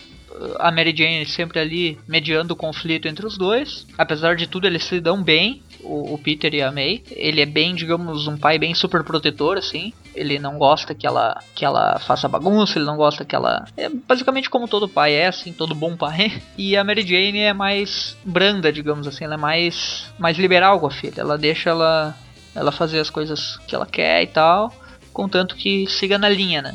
E a May, ela, nesse início até tem um, uma referência legal, assim, pra gente comentar, que é o primeiro uniforme dela, né? Ela não, ela não vai direto pro uniforme do Ben Riley, que é do tio dela. Ela primeiro ela pega o uniforme negro, assim. Não, na verdade ela pega o uniforme do Ben, que é a Mary Jane que dá pra ela, lá na Warif, só que no final da Warif eles queimam o uniforme. Isso, Isso. eles queimam o uniforme. E daí ela não, pega você não vai roupa... mais ser Homem-Aranha, tia. Você não vai ser mais garota aranha. Pe... Vamos queimar isso. Ela pega uma, uma roupa preta, né? Que é tipo um, uma roupa de jogador, assim, e daí com uma máscara estranha e tal. E daí ela tem, digamos, esse protótipo. Como o Peter teve o protótipo dele em algumas histórias, uh, ela tem aí esse protótipo. E daí é aí que surgem os primeiros vilões nesse primeiro arco, assim, são estabelecidos. Primeiro o Senhor Ninguém, que é um cara lá com uma máscara que ele se teletransporta e tal. Que é tipo um gangster, assim, amando do rei do crime, que tá na cadeia. Uh, daí tem o Oito Maluco, que é um maluco, é, maluco mesmo, Oito. tipo... é, que toca aquelas bolas 8 lá de, é, de bilhar e tal. E daí tem outros. Tem o Senhor Dragão, que é um zelador lá, que fez uma metamorfose. Tem a filha do Black Drago, que é o segundo abutre lá dos anos 60. É, uh, Acho Raptor, que não é. Brasil, né? Ela, ela não, não, não saiu. A gente traduziu como Rapina, seria o, o ideal. Assim. Foi. É, mais ou menos por aí. Mas só... E daí tem... Se, mas se fosse a Panini, ela ia traduzir tipo, sei lá, Raptora alada, alguma coisa assim. Mas tem só, o Espiral só, também. É, só, só voltando um pouquinho aqui, nessa a parte da Abril tem, tem basicamente esses que você falou aqui, né? E o, o Duende Verde é o que aparece ali e tal, e vai preso no final. E, inclusive a primeira aparição mostra o Norm meio maluco, né? E depois ele. ele não que ele não seja. Ah, ele continua maluco. Não que ele não seja. Mas que o Harry, né, cara? Tem seus momentos de, sim, sim. de loucura maior e tem os momentos que ele tá aparentemente normal, né? Sim, sim. E aí a, a, a, Pandora ela publicou mais um pouco, né? E aí tem esse espiral que você comentou, né? Eu acho que já tá na época da Pandora. É, ele que... cria portais. O espiral é na época que ela que ela encontra o pai, não é? No passado? No, no passado? Isso, ela tem alguns confrontos com ele, daí ele ah, cria uma espiral lá e ela acaba voltando no passado. Isso, é isso mesmo. Daí ela volta lá pra época do, das primeiras edições, ela entra no meio de uma história. É que nem aquela edição do Deadpool, que coincidentemente foi publicada ali na mesma, na mesma época. Se não foi é, na que... edição, foi uma edição antes ou depois? Não, foi uma depois. Foi uma é, foi, antes foi... e a, a, da meia é uma depois. É, então. E daí, tipo, ela interfere na, na história do Aranha, só que ela tem que tem aquela coisa de viagem no tempo. Ela precisa cuidar pra não colocar o próprio a própria existência em jogo, né? Daí ela tem que ela ajuda a aproximar o a Mary Jane do Peter. Ele fala para não desistir. Uh, ele, ela fala com a própria tia May, né? Que é a tia avó dela, que ela nunca conheceu. Tia avó, né? Acho que é tia avó, não sei. Isso é. E, tia do pai. E, tipo, é bem, é bem legal essa história, assim, porque mostra ela interagindo com os heróis antigos. Uh, e daí ela, com o próprio Peter, é muito interessante. O Peter jovem conversando com a própria filha e sem saber e tal. E a gente fica sem saber se aquele encontro mudou o passado, se mudou alguma coisa no futuro ou não. Mas é bem, bem legal teorizar sobre isso. É bem, essa edição é bem. É uma das mais clássicas, eu diria assim. Sim, sim. Foi basicamente isso que saiu no Brasil, né? A Abril, coincidentemente, ela publicou até essa 8 aí, termina exatamente com o Peter aceitando. Tá bom, vai. Se você quer ser a garota aranha mesmo, eu sei que eu não vou conseguir te forçar ao contrário, então pelo menos eu vou te treinar, porque. Sim, ele começa menos... a treinar ela antes, ela estava sendo treinada pelo Phil Yurik, né? É, que é tipo, tipo o, o mentor dela, né? É, ele tava treinando daí... junto. Tava treinando junto com as, a Lady Aquila, né? Que ficou no Brasil, né? Isso, que... que... são as duas irmãs, né? Que, que já foram comentadas aí que tem. que são acrobatas. E. Outra coisa interessante, assim, só pra comentar desse início é que o simbionte volta, né? A gente não sabe o que, que aconteceu com o Ed Brock até então. Uh, naquela época que terminou, ali antes da edição 200, que é o ponto de virada que eu citei, o Ed Brock tinha tipo, ido preso, o simbionte tinha aparentemente morrido, uh, e daí agora o simbionte volta e ele se apodera do Peter, e daí ela luta com, com o novo Venom, né, que seria o Homem-Aranha, né, e enfim, o simbionte ele tem suas idas e vindas aí também nesse início. Sim, exatamente. Nessa primeira parte que a gente tá falando aqui, eu acho que ele aparece só aí, né? Mas depois eu acho Certo. que tem mais histórias com Depois vai ter um, um pequeno arco dele, depois vai ter o Carnificina, Sim, tem o Carnificina, tem, tem outros pra- hospedeiros, né? Enfim. outros. Certo, então, e aí daí pra frente não saiu no Brasil, né? E uma coisa que algum de vocês citou aí que me lembrou, mas o Magaren falou comigo antes do programa, né, em outro dia, que realmente dá pra notar nas histórias é que tem muita referência a cenas e acontecimentos sim. clássicos do Homem-Aranha, né? Assim, o, a própria anual que o Everton citou, ela tem aquilo de ter uma página inteira dela lutando contra cada um dos seis inimigos, ela lutar com com, com o primeiro, pegar um cartão que fala onde está o segundo tal, é exatamente igual a a Amazing Spider-Man anual 1. isso, isso é igual ao anual. Isso saiu na edição 25 do, do Brasil, né? Que é o Sexteto Selvagem, né? Que são os inimigos que fazem, digamos, referência ao Sexteto Sinistro. No caso da May, os seis são o Oito Maluco lá, se não me engano, o Funny Face, que é tipo um, um- um bobo da corte, a Rapina, o Senhor Dragão, que é aquele que eu já citei, que é, que é o zelador que vira ele e tal, ah, o Killer Vat, acho que é, que é um carinha elétrico, tipo um, tipo um elétrico, um electro. Ah, o anormal, que é um senhor, que é um, um senhor anormal, acho que é, que é um carinha que é homem borracha. Acho que são esses, né? Sim. Se eu não me engano, são esses. E daí, Quem tipo, tá organizando tudo é justamente o Funny Face, né? Acho que ele que tá, que tá puxando lá e ele fica como o último vilão. ele já era um, ele já é, ele é tipo o mentor ali, né? E ele era, ele já era um vilão do Destruidor, né? Que é aquele que a gente comentou que é o, que é o seguidor do Demolidor, assim, com os poderes do motoqueiro, fez um pacto e tal. O cara é, o cara é, digamos, recorrente nas histórias e ele tem uma relação com a Garota Aranha de tipo, ele quer, como é que eu vou dizer assim, ele ele quer ser ele o herói, ele não quer que ela se meta porque ela é inexperiente e tal. Ah, eles têm alguns conflitos e tal, mas com o tempo eles se transformam em companheiros. É, inclusive eu acho que a gente pode usar esse gancho, que, pelo comentário que você falou, pra falar um pouquinho de dois personagens que são o Buzz e o Destruidor, né? Que são dois personagens que eles aparecem Buzz. nas histórias, eles têm aquela. tem um mistério, né? Ninguém sabe quem que é o Buzz e Não, fala. o mistério que- não aparece não. Ah, Aliás, só pra. só falando disso, o mistério não aparece, mas tem na anual uma vilã parecida Ah, com ele, com os a- artifícios de cinema e tal, a miséria, né? ah, sim, verdade. Até o nome é bem parecido, Mis Mistério e Misery, tipo. Mas é Mystery e Misery. Isso. Mas Mysterio. É Mysterio, né? Mas, então assim, tem aquela. Tem o Buzz, né? Que é um cara que. É tipo o, o Mosca, né? Não sei se saiu com o Mosca no Brasil, aquele Human Fly. Foi. É, tipo Isso. E. e- Na verdade, ele parece mais o Jaqueta Amarela, né? Com, com É, mas é porque eles citam, né? O projeto Human Fly na- nas, nas histórias da Garota Aranha e do Buzz e tal. É, é meio que referência ao. Ele quer. Ele quer. Ele quer a paz que o inimigo destrói. Exatamente. E inclusive ele é acusado de assassinato, fala que ele roubou a armadura e tudo mais, fica naquele mistério de quem que é o cara, se ele matou mesmo ou não. E o Dark Devil, o Destruidor, é esse demolidor meio misterioso, né, entre aspas assim. Tem gente que acha que ele é uma reencarnação ou fantasma do demolidor. É, ele consegue se teletransportar, coloca fogo no- nas coisas, tá? Ele é meio, meio demônio. É o que vocês comentaram no início, né? Um Sim, é demolidor o meio. fogo, é o fogo. É o mesmo fogo lá do, do motoqueiro, né? O. o, o como é que é que chama? É, os Zaratos. Os Aratos, é, aquele espírito, né? E, e esse, que esse cara, ele que tem. princípio, né? Isso, isso que eu. Sim, a gente não Ah, tá sabe. começo, a, gente, não. a gente não sabe quase É, nada sobre ele. Só que o Peter não Tanto gosta que no dele. começo. Tanto que no O começo. Peter fala que ele mancha ele o legado o, do Demolidor. Quando, é, então, quando ele vê. Ele fala uma vez com o Peter lá, ele até fala alguma coisa. Aí o Peter fala, ah, como você sabe? Você é o Demolidor? Ele, ah, não, não sei de nada, não vi nada. Fui.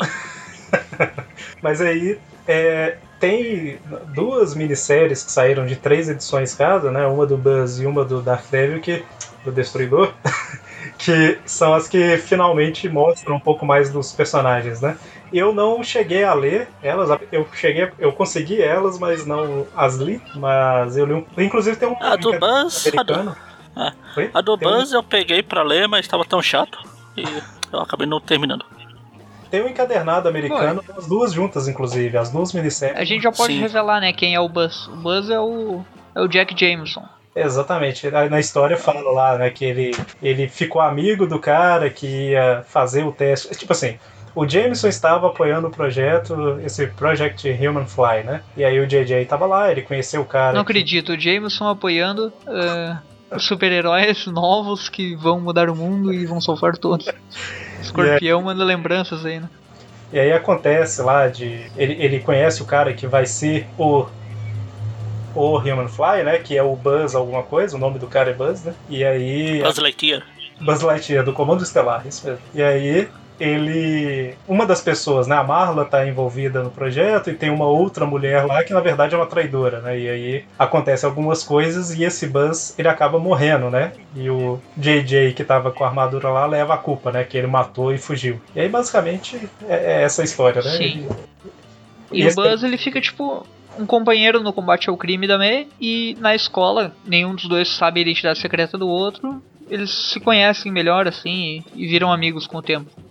É, a May acaba descobrindo, né? Mas porque ela, em um determinado ponto da história lá, a gente fala isso depois aqui, mas enfim, todos se reuniram em um grande grupo de heróis, né? E aí que todo mundo recebeu um, um telefone. Inclusive, assim, não tinha como eles preverem como seria a realidade 15 anos no futuro, né? Então, era alta tecnologia você ter um telefone, né? Então, ela vê ele atendendo um telefone, né, na escola. Então, ele, ela percebe que ele é o Buzz. Mas e o Destruidor, ele a gente já fala. Ah, o Destruidor. Destruidor eu posso falar que essa eu li. Então, por favor. É uma zona. É uma zona, mas eu li. É, eu, eu, vi, eu li um pouco a respeito também, mas eu não cheguei a ler a minha. É assim, basicamente, ah, por cima assim, lá na saga do clone, lá, tem até uma história, na época do massacre, teve até uma. ah, quando. No ano, acho que começou no Anos Perdidos isso. Que o Ben conheceu uma garota, a Janine, Jardine, Justine, uma coisa parecida com isso. Ah, Acho que é Justine. Que lá no Anos Perdidos, tanto que teve naquela época do massacre a teia do, uma da teia do aranha que tinha lá massacre. Aí ela era toda voltada para um arco só do Ben com Kane e essa Justine. Não tinha nada no massacre. Que se o pessoal comprou se esperando ser massacre, acho que deve ter ficado muito bravo. Aí, então, e foi isso. Ele teve aquele caso com ela lá e. Janine. Janine, viu? Eu sabia que era J alguma coisa. A Janine aí. E foi isso, ficaram por aí. Enquanto o Kane estava procurando. Mais pra frente a gente vai ver. Ele estava procurando. Ele passou um tempo procurando a May no passado lá. Ele encontrou esse um, garoto que é o Bailey. Como que é? Tylee. Cara, É Riley. Tyler, eu acho. Riley. Não, é Chile, Tylee. Tylee. Tini. Quem é tá Tini. falando? O. O que vira. O filho do. É. Então, ele chama Riley, esse é o primeiro nome. Tiny. Isso. T-Y-N-E. Riley é o primeiro Então, nome. Tiny, é, Ryan. Ryan. Então aí encontrou esse que era na verdade o filho do, do Ben com essa, essa Justi- a Justine. Dani, vai ficar Justine. Essa aí, Justine aí. pra mim não me confundir mais. Que, só que ele tem um problema, já que o pai dele era clone. Ele, ele herdou a. Em vez de herdar os poderes de aranha, ficar feliz, não, ele herdou a degeneração do pai. Ele- o moleque começou a derreter. Aí o Kane, pra salvar ele, a- o pessoal da Marvel adora isso. Fez um pacto com o capeta lá, que era os Zaratos, pra tentar salvar. Só que na confusão envolveu o Rei do Crime, o Demolidor também. Na hora do pacto lá, o, o Rei do Crime o, ia matar o Kane com um tiro. O Demolidor pula na frente e leva o tiro e morre. E fica às portas da morte. Pra salvar o, tanto o Demolidor quanto o, o moleque aí, ele faz o pacto com os Zaratos. Ô, Zaratos, fazer isso. Mistura vocês todo mundo junto aí. Fica todo mundo junto e misturado. E todo mundo vive, todo mundo. Você fica com poder, você fica aqui na Terra, já que o, o motoqueiro fantasma não tá mais por aqui, então. É bom que você tem um hospedeiro. O, o Zaras falou, ah, tá, tô de boa, fazendo nada mesmo. E é, então esse Dark Devil é mais ou menos o corpo e a, mente do, do Tyler Hane aí, do Hane Tyler aí. Da Riley Tyne. É, quase isso. A mente do Demolidor, do, do Demolidor também misturado junto, com os poderes dos Zaratos. É, ele. Aí ele salvou o Kane, sal... aí o Kane ficou. É por isso que o Kane tem tanta raiva do, do, do Rei do Crime nesse começo aí. Não, sim. Porque o que eu tinha visto era mais ou menos isso aí. O único, um pouquinho diferente que eu vi é que ele, ele nasceu com alguns dos poderes, mas com a degeneração. O Kane coloca ele numa daquelas. Sim, isso aí foi antes. Enquanto ele achava um, Ah, um jeito então. de salvar, como não conseguiu, ele foi lá falar com os Zaratos. Então, mas aí o que eu tava vendo é que eu posso ter lido errado, mas Parece que quando o Demolidor leva o tiro, o Kane chama os Aratos pra salvar o Demolidor, não? E aí o Demolidor já morreu e aí os Aratos falam assim: opa, então deixa eu pegar a alma do Demolidor aqui, colocar embaixo do braço e entrar naquele outro cara. É tipo isso, né? Falei a mesma coisa que Sim. você, basicamente. É, vamos lá, vamos salvar. Vamos juntar tudo e fica todo mundo feito. Então é Até isso. vocês estão comentando sobre o Kane, ele é recorrente nessa primeira fase, né? O Kane, ah, ele mudou um pouco a aparência, ele tá mais velho e tal.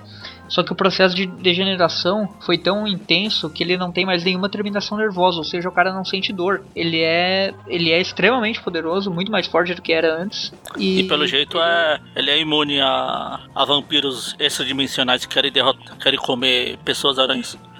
Pois é, né? Só falando, Parece que só não tem falando. totem ou eles têm medo.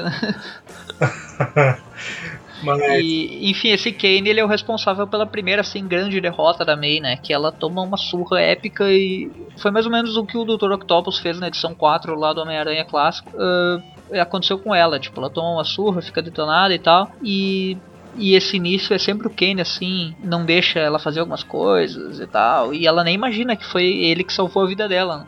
É, e ele, e o ele fala. engraçado é que a, a última edição, a última edição da, da Pandora termina exatamente com o Kane olhando lá de cima. Ah, agora é minha vez, agora eu vou, agora eu se consagro.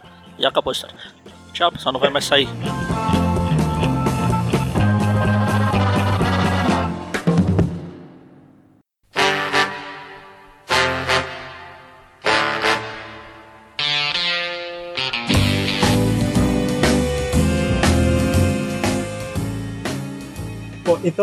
Seguindo um pouquinho mais aqui no- nos pontos principais assim dessa primeira fase dela, né? A gente já citou aqui alguns arcos, mas tem um dos confrontos, eu não lembro qual edição que é. Não sei se é, se é não, não lembro agora. Mas é justamente uma que tem esse Killer Watt, que ela leva um mega choque lá e ela perde os poderes. ah, é, né? tem vários desses clichês assim do Aranha é inter- transportados pra nova realidade, né? Tem edição que perde os poderes, tem edição que ela quer desistir, tem edição que ela fica entre duas pessoas.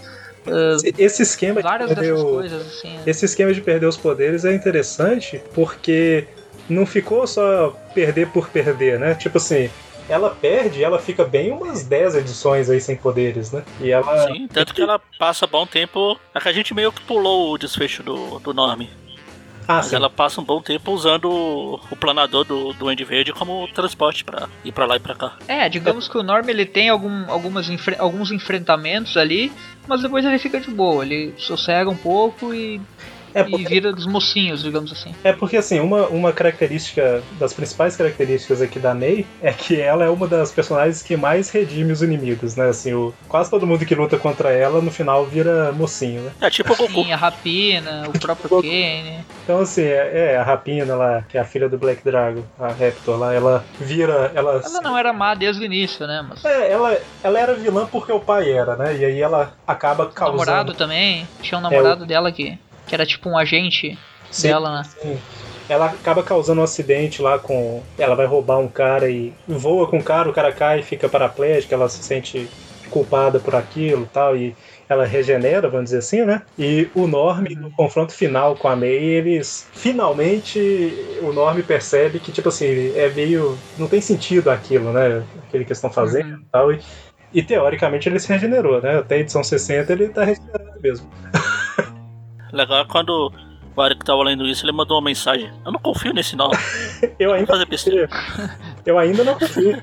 Até edição 60 Você vai confiar em alguém com aquela cara de maluco e com uma tatuagem escrita Homem-Aranha morrer. O legal, Ok, uma das, minha, uma das minhas partes preferidas desse todo esse arco do Duende Verde aí é uma vez que ele é uma hora que ele vai sequestrar a Mary Jane lá, Mary Jane. Pô, moleque, vê se cresce. Ainda essa, essa porcaria de Parque vs Osborn, eu ajudei a, a trocar suas fraldas, seu bosta. Ela joga ele lá, ele aí ele fala, todo- "Oh, tia, tia MJ, isso não é justo. ele fica Eu vim te sequestrar, isso não é justo. É, eu tenho que sequestrar, senão não vai dar certo, né? Tá.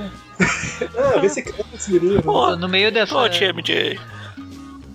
Mas a. No meio, a- dessa, no meio dessa luta aí que, que surge também o, o treinamento lá do, do Furyurik com o Freeza, né? Que ele vira o Golden, o Golden, Duende, Golden Goblin, né? Duende dourado. É, o Fury querendo voltar aos tempos de glória lá, ele rouba um dos, um, um dos equipamentos do. Rouba assim, né? Ele, é, ele acaba roubando, não é dele, ele roubou, né? um dos equipamentos do Norm e, e vira o Duende Dourado. Não, lá, mas ele, Ele ia pagar, o cara foi embora. Ah, sim. Mas, e aí, ok, né? A gente tem aí essa. O arco do Norm termina, né? E aí ele vira amigo mesmo da May, né? Eles, eles eram amigos quando criança e tal, mas aí vira. Ele começa a apoiar ela. E aí, nessa fase sem poderes, que teoricamente ela teria que abandonar né, o, o mundo do, do, do, heroísmo e tudo mais, ela se sente responsável pela, pela Raptor e tudo mais, né? E aí ela quer continuar a enfrentar o crime e, ok, ela é uma adolescente que tem agilidade e tudo mais, mas sem poderes, né? E aí ela pega o planador tal, e começa a agir como com o arsenal do Duende, né? Vamos dizer assim. E é nessa Isso... mesma época que a Felicity, né, que é a filha do, do Flash e da Felícia, ela começa a agir como com o uniforme do Aranha Escarlate, né? Jaquetinha, uh, aquele uniforme clássico com os lançadores de fora e tal. Ah, jaquetinha. Eu achei que era jaquetinha lá, ela começou a usar. jaquetinha. É mais ou menos nessa época também que aparece o, o um outro Homem-Aranha mais novo, né? É mais ou menos. O uniforme vermelho e preto. É bem parecido com parecido. o Peter, o original, né? É preto, a parte azul é preta, assim, mas é bem parecido com a T embaixo do braço. Parece do inferior um pouco também, né? Parece? Eu não lembro. Eu acho que era mais. É, por causa do Parece preto, né? com o inferior por causa do preto, assim, no lugar do azul. Sim, sim. Mas aí a gente. Esse, esse cara, ele já, já mostra desde o início que ele é um fã do Homem-Aranha original, né? E aí com o tempo. Acho que a gente pode até comentar, né? É, ele é filho da. filho da. da Jessica, Jessica Drew, né? Jessica Drew. Que Exatamente. é a Mulher-Aranha original, né?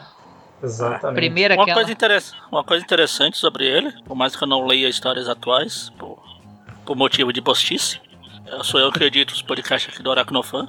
E recentemente a Jessica Drill teve um filho. E o nome dele é exatamente o, nome, o Gary Gerard. Ah, olha que interessante. Eles mantiveram o nome. Eles mantiveram o, o nome.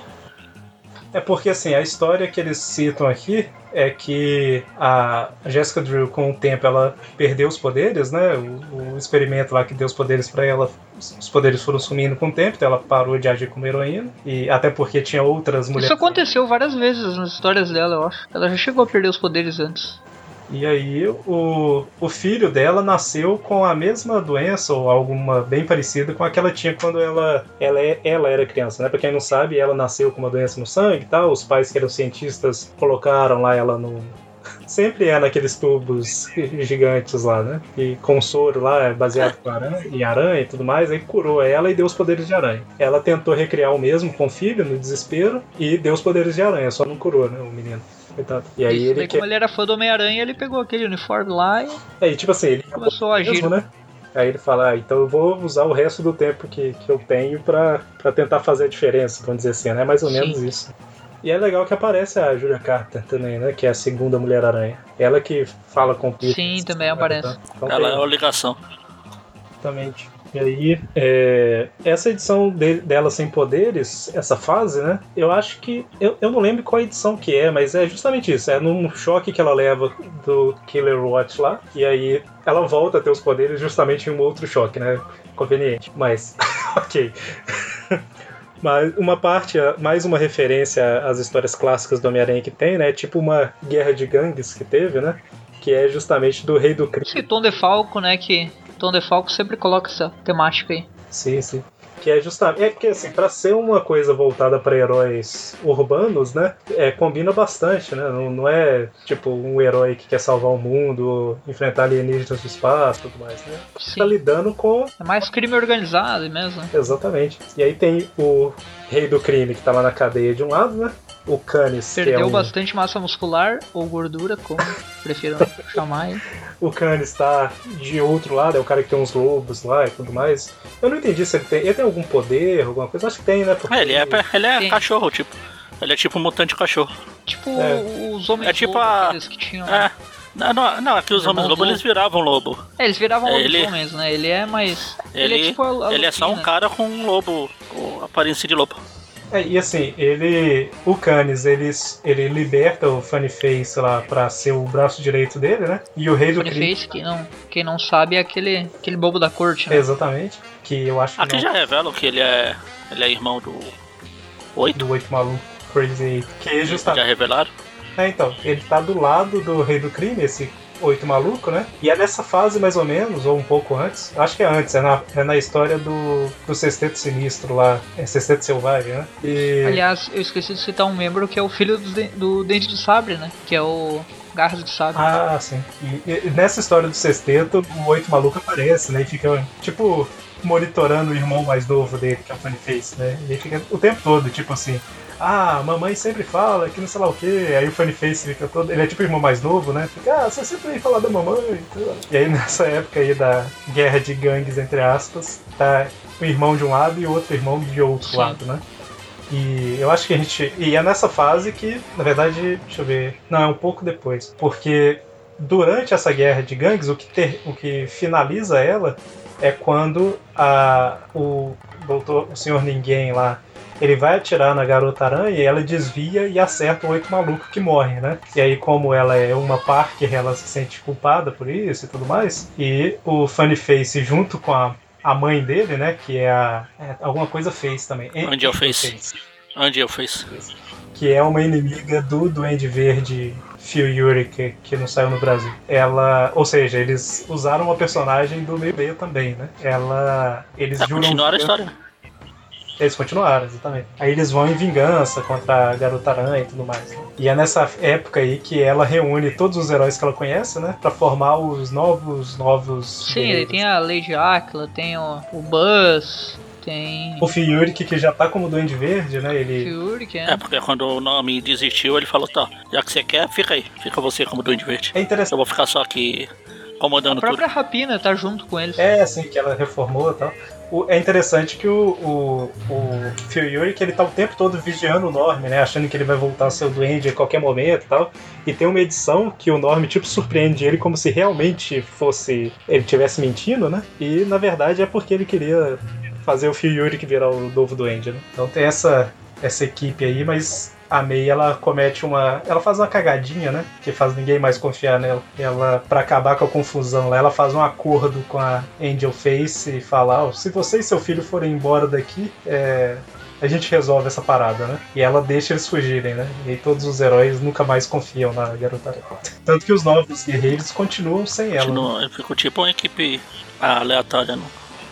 Aparecendo de vez em quando. Se fosse no meio-meia, teria uma revista própria, aquele negócio todo, mas o universo MC2 era bem limitado, né? Inclusive, bem feito também. Sim, sempre teve poucos títulos, né? É, inclusive tem uma, uma sessão de cartas que eu li um pedaço lá, que era um cara falando lá assim, ah, a revista do Destruidor era muito boa, a minissérie e tal, quando que a gente vai ter uma série regular dele e tudo mais? Aí a resposta do editor era, infelizmente a revista não vendeu bastante para segurar um título próprio, mas nós também gostamos, tal. Então assim, eles eram bem sinceros, né? Ó, legal que você gostou, tal, mas não tem público, né? Infelizmente. Pra que ficar jogando um monte de lixo, né? Vamos concentrar no que tá vendendo, que é Garota Aranha. Mesmo assim não tá vendendo Exato. Mesmo vendendo o que tá vendendo não é lá essas coisas. Exato. Também foi nessa época que voltou o Oli Osnick, né? Que é o Garoto Aranha, né? Antigão lá dos anos 80, é. criação do Tom DeFalco, que era um gordinho lá, fã do. do. do Doutor Octopus, fã do Homem-Aranha. Primeiro ele era fã do Octopus, daí ele fez tipo um cosplay lá e acabou se metendo em confusão. Depois virou fã do Aranha, daí ele também se meteu em confusão. Ele fez um cosplay lá e acabou se metendo em confusão. o mais impressionante é que ele é um dos heróis veteranos, né? Tipo assim, ele fica ele tá extremamente chateado porque ele não tem mais desafio à altura dele, né? E ele foi um herói sério em certa época, né? Ele foi o Aranha de Aço, que, era um herói uh, até que funcionava, né? No início ele era basicamente piada, nas histórias antigas do Aranha ele era uma piada. Ele era para edições assim uh, que não tinham muito, muita relevância, era mais edições de brincadeira, assim, divertidas e tal. E daí depois ele virou tipo um herói sério, né, por um tempo, e daí agora ele tá meio que frustrado. Pois é, tanto que aparece o inimigo lá, nem lembro qual que é da história agora, mas ele fica todo feliz porque finalmente ele consegue lutar contra alguém. Mas vocês Sim. citaram o Kane, né, mais cedo. É interessante a gente falar aqui o que que realmente foi o ponto de virada lá do, do meio meia para pro MC2, né? Que assim, no, teve tudo que a gente falou do meio meia já, né? E a diferença do MC2 é que o Kane, ele perseguiu, vamos dizer assim, a Alison Mulgrew lá e encontrou a May, né? E ele que resgata a May e entrega pra Mary Jane. Então, é, a, a, May não sabe disso nas histórias até onde a gente leu aqui, né, pra esse programa, mas na verdade o Kane foi o responsável por, por trazer ela de volta, né? E é interessante que a Alice. Sim, inclusive é um dos motivos por ele não ter matado a May, né? Lá no primeiro, primeiro confronto. É, ele falando que não queria lutar contra ela e tal. E é interessante que a Ellison Mulgrew mostra que. É interessante que mostra que a Ellison ela desenvolveu um certo afeto pela May, né? Tipo, ela ficou bastante tempo com o bebê, né? E por mais Sim, desde que. a época do.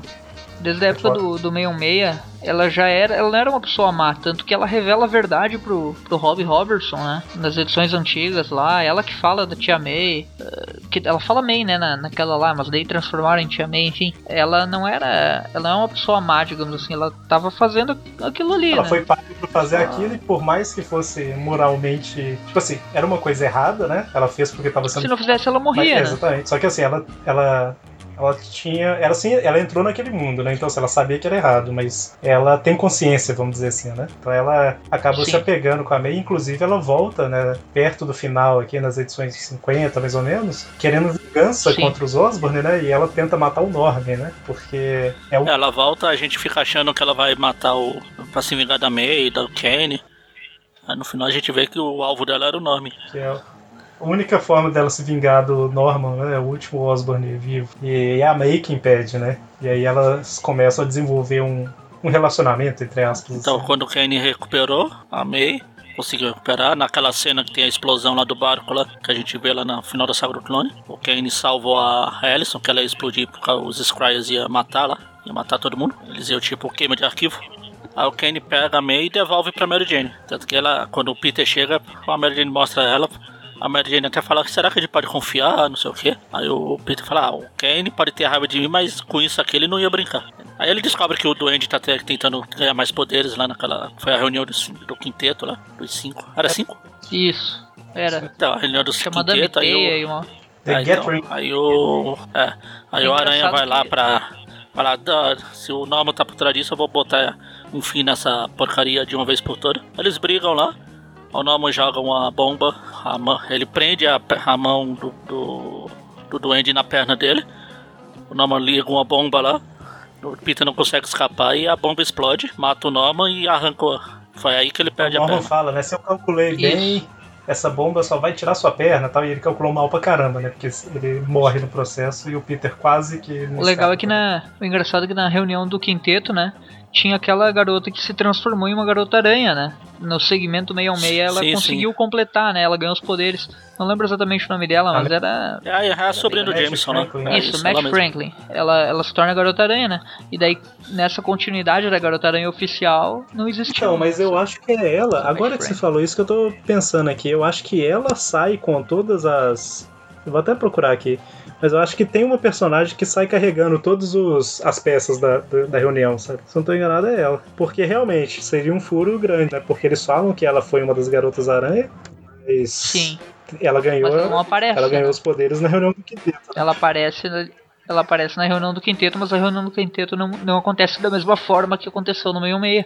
Porque no 616 um, o, o Norman chega até a mudar de uniforme, ele acha que ganhou o poder e ganhou a loucura, tem uns negócios assim, né? Sim, sim. É, eu falo porque o, na hora que a Jessica Drill, a Julia Carter e tal aparecem, elas falam né, que tiveram tantas garotas aranhas e tal, e aí mostra a Matt Franklin, né? Sim. Sim. Que inclusive a Matt Franklin nessa época ela agiu como Homem-Aranha também, né? Quando o Peter se aposentou lá Ah. na 200. Por um tempo ele ficou fora, daí surgiu essa a Matt Franklin ali. Ela tinha um uniforme igual ao do, do Peter. né? Tô tentando descobrir foi em qual edição que foi aqui, pra eu só confirmar se é ela. Foi no que final, foi na.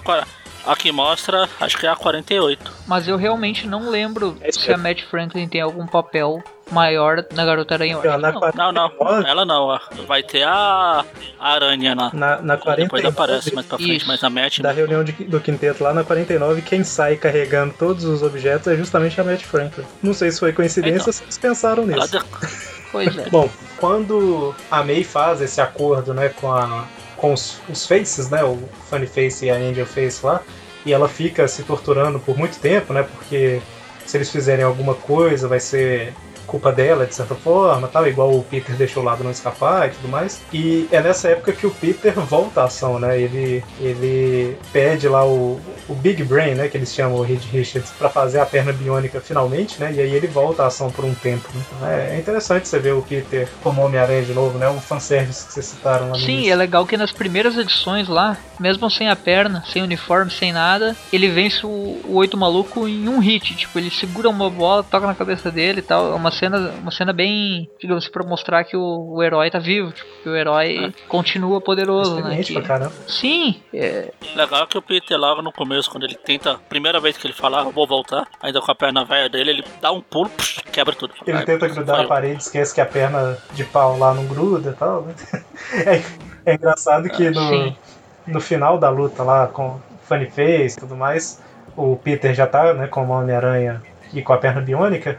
E assim, na luta contra o Kane, o Kane destruiu a perna. E aí o, o Reed ele faz a outra, é, conserta a perna pra ele. E quando ele vai lutar contra esses dois lá, a perna falha, né? E ele fica preso na parede. Aí, a hora que você vê, ele- eles levaram ele pro esconderijo, né? Pra atrair a garota aranha e tal. E aí tá o Peter desmaiado, pendurado, com um pedaço da parede no pé, sabe? Eles não conseguiram arrancar o pé da parede. Então, eles quebram a parede e levam um pedaço agarrado no pé. Engraçado. Mas, enfim, a, a Felicity, né? A gente comentou dela. Ela, vira fica- a Aranha, Escarlate, É, ela- ela- tanto que ela rouba o uniforme da May, Ela resgata, na verdade. só no- pra mostrar que podia. É que o. Tinha uns caras lá Não, ela rouba. Então, mas é ela que pegou o uniforme da May Ah, e sim, levou sim. embora. Aí a May fica achando que esses caras que estão roubando o armário, mas no final era ela que tinha roubado só pra falar. Eu sei que você é a garota aranha, agora eu só quero ser a sua sidekick.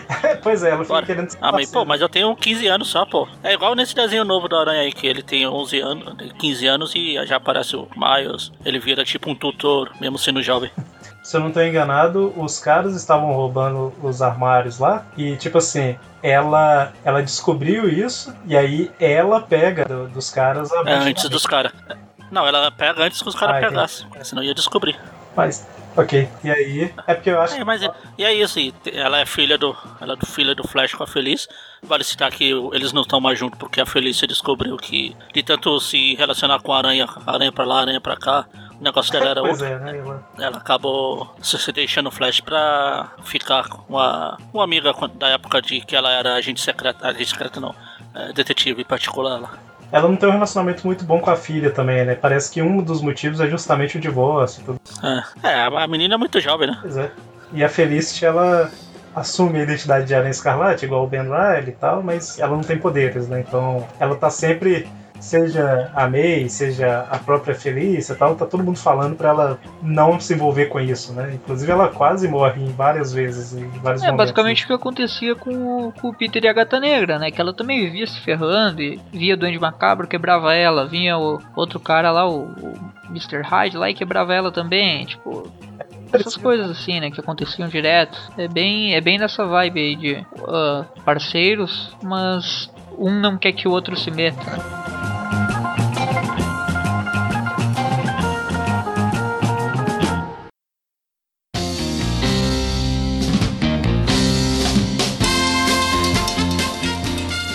É, e eu acho que o, o, o grande final aí, né, que é o que fecha essa primeira fase, é que acontece no meio disso tudo que a gente tá falando aqui, a Mary Jane descobre que ela tá grávida, né? De novo. É, E- é legal, a- adoro, adoro a cena que quando eles contam pra. Primeiro que tá na capa da edição, tá lá meio. O cara espantado fala, eu vou ser o quê? Aí a gente descobre que é, vai ser irmã.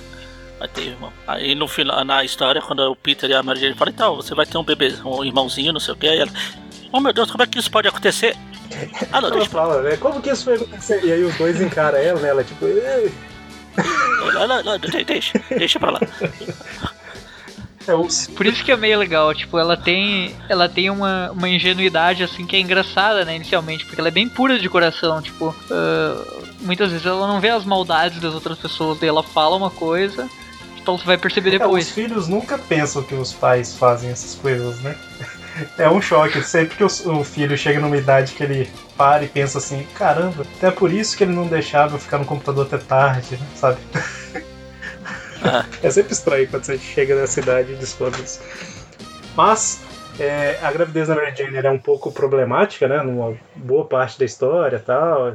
Tipo o que a May foi, né? Sim, ela já não é tão jovem, né? Pra ter filho e tal. Daí e aí, assim, ela. E durante... é sempre um mistério, né? Pelo gênio do Peter é sempre um mistério. Como é que vai ser o bebê. Mas aí, com o tempo, por mais que ela tenha que ficar muito em repouso, ela fica mais na cadeira de roda pra não esforçar muito e tal. O... A gravidez ela vai se desenvolvendo, né? A gestação vai rolando e tal. E no fim dá tudo certo, né? E, Magari, você quer Ela comentar? descobre, ela revela que tá grávida na 38 e o, o infante nasce no, no 59. Como a edição. É, é o, é, é o, o último arco, né? Do, que tem na, da, da, da serpente lá, da Sociedade é. Serpente. Nessa época aí também já apareceu a filha do Max Dillon. Sim, a Electra. É, Electra.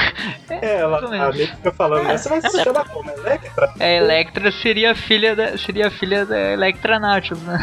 Vale citar que a Electra, o Wolverine e a Electra tiveram uma filha, que é a Garda Astral. Como é? A Garda. Tem. Ah, eu não. Eu queria ver, mas é o nome não da minha mulher. Então, o Wolverine é, e a Electra da... tiveram aquela filha que tem os poderes da Psylocke, né? Ah, então. Ah, então. Tem que ver isso aí. Específicas. Wild Thing, é tipo é, coisa Wild selvagem. Thing. A gente traduziu na. Ela apareceu naquela 05, né? Que é uma edição é da Wizard. A meia. Que o Eric até tava chocado aí. Ah, pois é, porque assim, todas as, as, as ilustrações do Garotaré, como eu falei lá no início, né? Ela não, não é muito sexualizada e tudo mais e tal. E essa capa da, da Meio, ela é tipo pá na cara, né? Tipo assim, a Meio tá. Caramba. O, o Franklin tá todo nervoso atrás, tentando olhar pra câmera, sabe? Pra não bater o olho. Ah, é, é a pose da, da Jessica é, Drew, né, tipo na capa. É, a pose que deu, pro, deu é muito polêmica. Aqui no, no Brasil, normalmente as editoras pulam, mas a Wizard, eu acho que foi numa época, ela tinha essas edições meio, né? Porque assim, as editoras tinham as edições zero, tinha as edições menos um e tal, e aí a Wizard pensou assim, que numeração que eu ponho que ninguém vai pôr? Aí eu colocava a 1 2, né, a meio. E aí tem várias. Mas apesar de ser meio, ela não se passa entre o, o, o Arif e a 1, ela se passa depois da 14 lá, tipo, tem uma, uma posição cronológica é, certinha. A Mary Jane é bem antes da Mary Jane ficar grávida e tal, mas é até interessante que. O, Sim, a May tá com o cabelo É interessante que ainda. o Jimmy e a Heather, que a gente não citou muito ela, tal, porque é um dos personagens da escola lá, mas assim, ela é tipo patricinha tal, que acaba ficando com ele e eles se apaixonam mesmo pra frente, né? Mas nessa meio que se passa lá atrás, ela se aproveita dele, né? E eles desconsideram isso completamente depois, né? Não tem nenhum questionamento. É, essa de... meio aí é de 99. É, de junho. Já, as histórias já estavam. É bem no início ali. Bom, e aí. É. E. Então, e tem essa história da coroa da serpente, da Sociedade da Serpente aí, que aparece o deus da serpente, que é o Set, ou Seth, sei lá. E tem até uma cena que faz uma referência a Se Esse For o Meu Destino lá, que o, a May fica presa numa, numa cruz gigante embaixo da água lá. Ela tem que escapar. Sim. O... Eles vão para uma realidade alternativa que é a realidade de onde veio o Sete, para eles libertarem lá uns era, os, Vingadores que estavam sendo presos lá. Aí volta o Capitão América, volta o Thunder Strike, que é trovejante aqui, né? Isso. É aquele. O Thor, segundo Thor, né? O é, Masters. Que é o pai do, do Thor, que tá nos Vingadores atual. Os Aven a, Next. Aparece Também tem o filho o... do Fanático, né? No, no, ah, é, nos Vingadores J2. atuais. J2, J2. Né? Não sei o que, Zane Marco, acho que é, né? Filho do Ken Marco, que é o primeiro fanático. E nesse universo alternativo aí, inclusive, tem até um Peter do mal lá. Que eles dois, ele e a May acabam Sim. brigando, a May fica, meu Deus, eu tenho que, tenho que bater no meu pai, mas esse não é meu pai, ele é vilão. É difícil. Lembra bastante a própria May do, da Terra X lá, né? Que é Sim, também. maligna.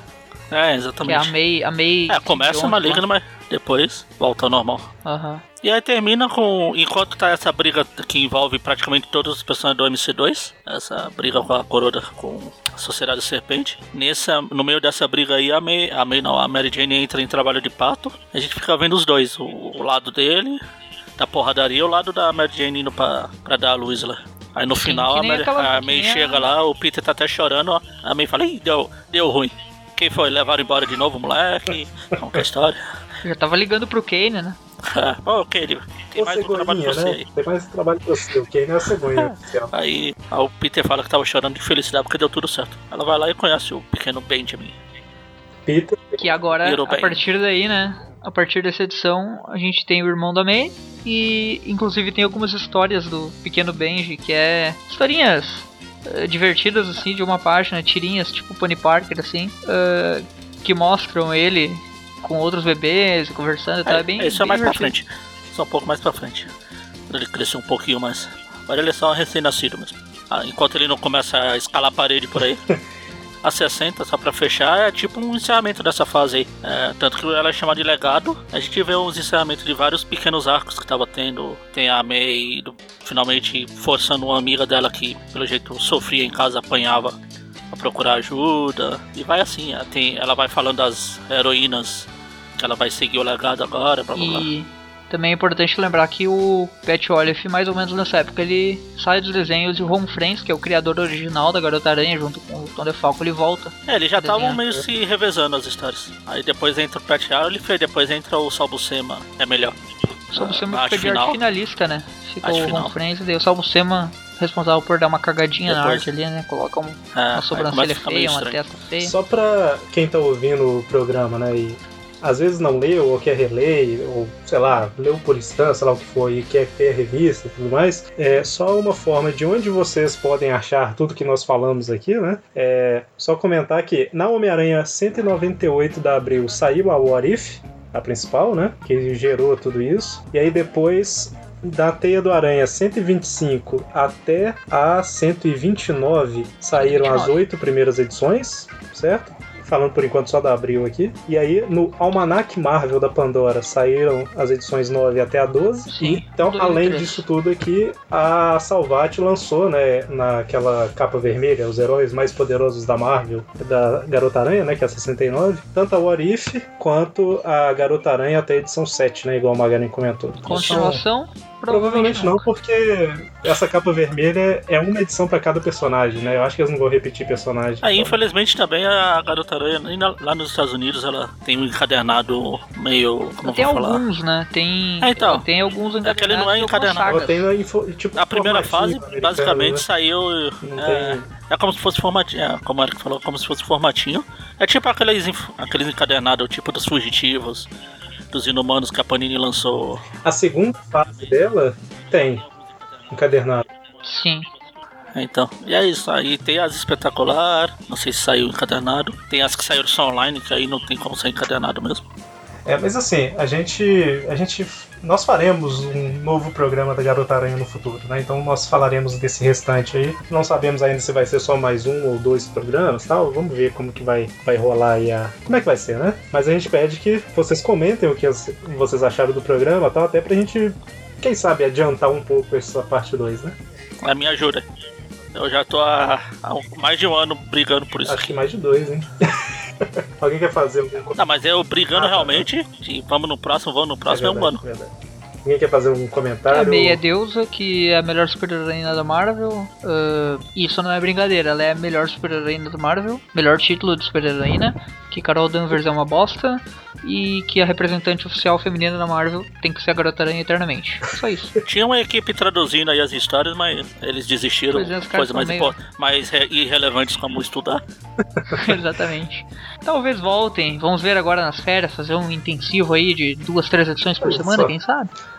Bom, então, é, só lembrando, né, que o Tripcast, esse programa que vocês estão acabando de ouvir, é um programa lá do site aracnofan.com.br, né? Lá a gente tem outros podcasts também, é, de revistas clássicas do Homem-Aranha, que é do Trip View Classic, de revistas atuais da Panini, que é o Trip View. Tem o Trip News, que a gente comenta algumas notícias, e provavelmente ano que vem ele vai mudar um pouco o formato, é, ano que vem, 2018, né? E a gente está fazendo esporadicamente alguns Trip Nows também, falando das revistas dos Estados Unidos, né? No canal do YouTube tem saído vídeos, principalmente do Magaren, né? Mostrando algumas coisas, comentando algumas edições da Salvat, de vez em quando sai algum hangout e tal. Então a gente convida vocês a assinarem o canal para ficar por dentro aí quando tiver vídeo novo. E as redes sociais, né? Tem Twitter, Facebook, grupo no Facebook, grupo no WhatsApp. Só pesquisar, pesquisar por Aracnofan que, que encontra, né? E também o nosso padrinho, né? Para quem quiser apoiar a gente, além de só divulgar os programas e tudo mais, você pode fazer uma doação pro site, né? Para ajudar o- as despesas e tudo mais. E também receber algumas recompensas em troca disso, né? E, a propósito, no último Tweepcast, no mês de outubro de 2018, nós anunciamos uma promoção, né? De que nós presentearíamos alguém com algum encadernado, alguma coisa assim. A gente não falou o que, que era na época, né? Mas presentearemos alguém com alguma coisa em um concurso de memes do Homem-Aranha dos anos 60, né? Então, vamos falar quem que foi o ganhador, né? Minha voz deve estar diferente porque eu vou gravar isso depois. Com 94 curtidas, coincidentemente referenciando a Garota Aranha, o vencedor foi o Léo Alves. Então é isso, parabéns. Parabéns por ter, ter disputado sozinho. hein? Não, teve, pelo menos umas quatro pessoas, três pessoas. mas a pessoa levou aí, essa pessoa que a gente falou, mas nós não sabemos agora, que estamos falando no passado, estamos falando no meio-meio, mas o anúncio foi no MC2, não sei, sei lá. A pessoa, Ah, então o anúncio foi quando vale. a pessoa levou o encadernado né, do Homem-Aranha no ar, a face oculta, né? Então, é, nós entraremos em contato aí. Então é isso, gente. Obrigado pela participação e Os advogados entraram em contato. Valeu. Falou!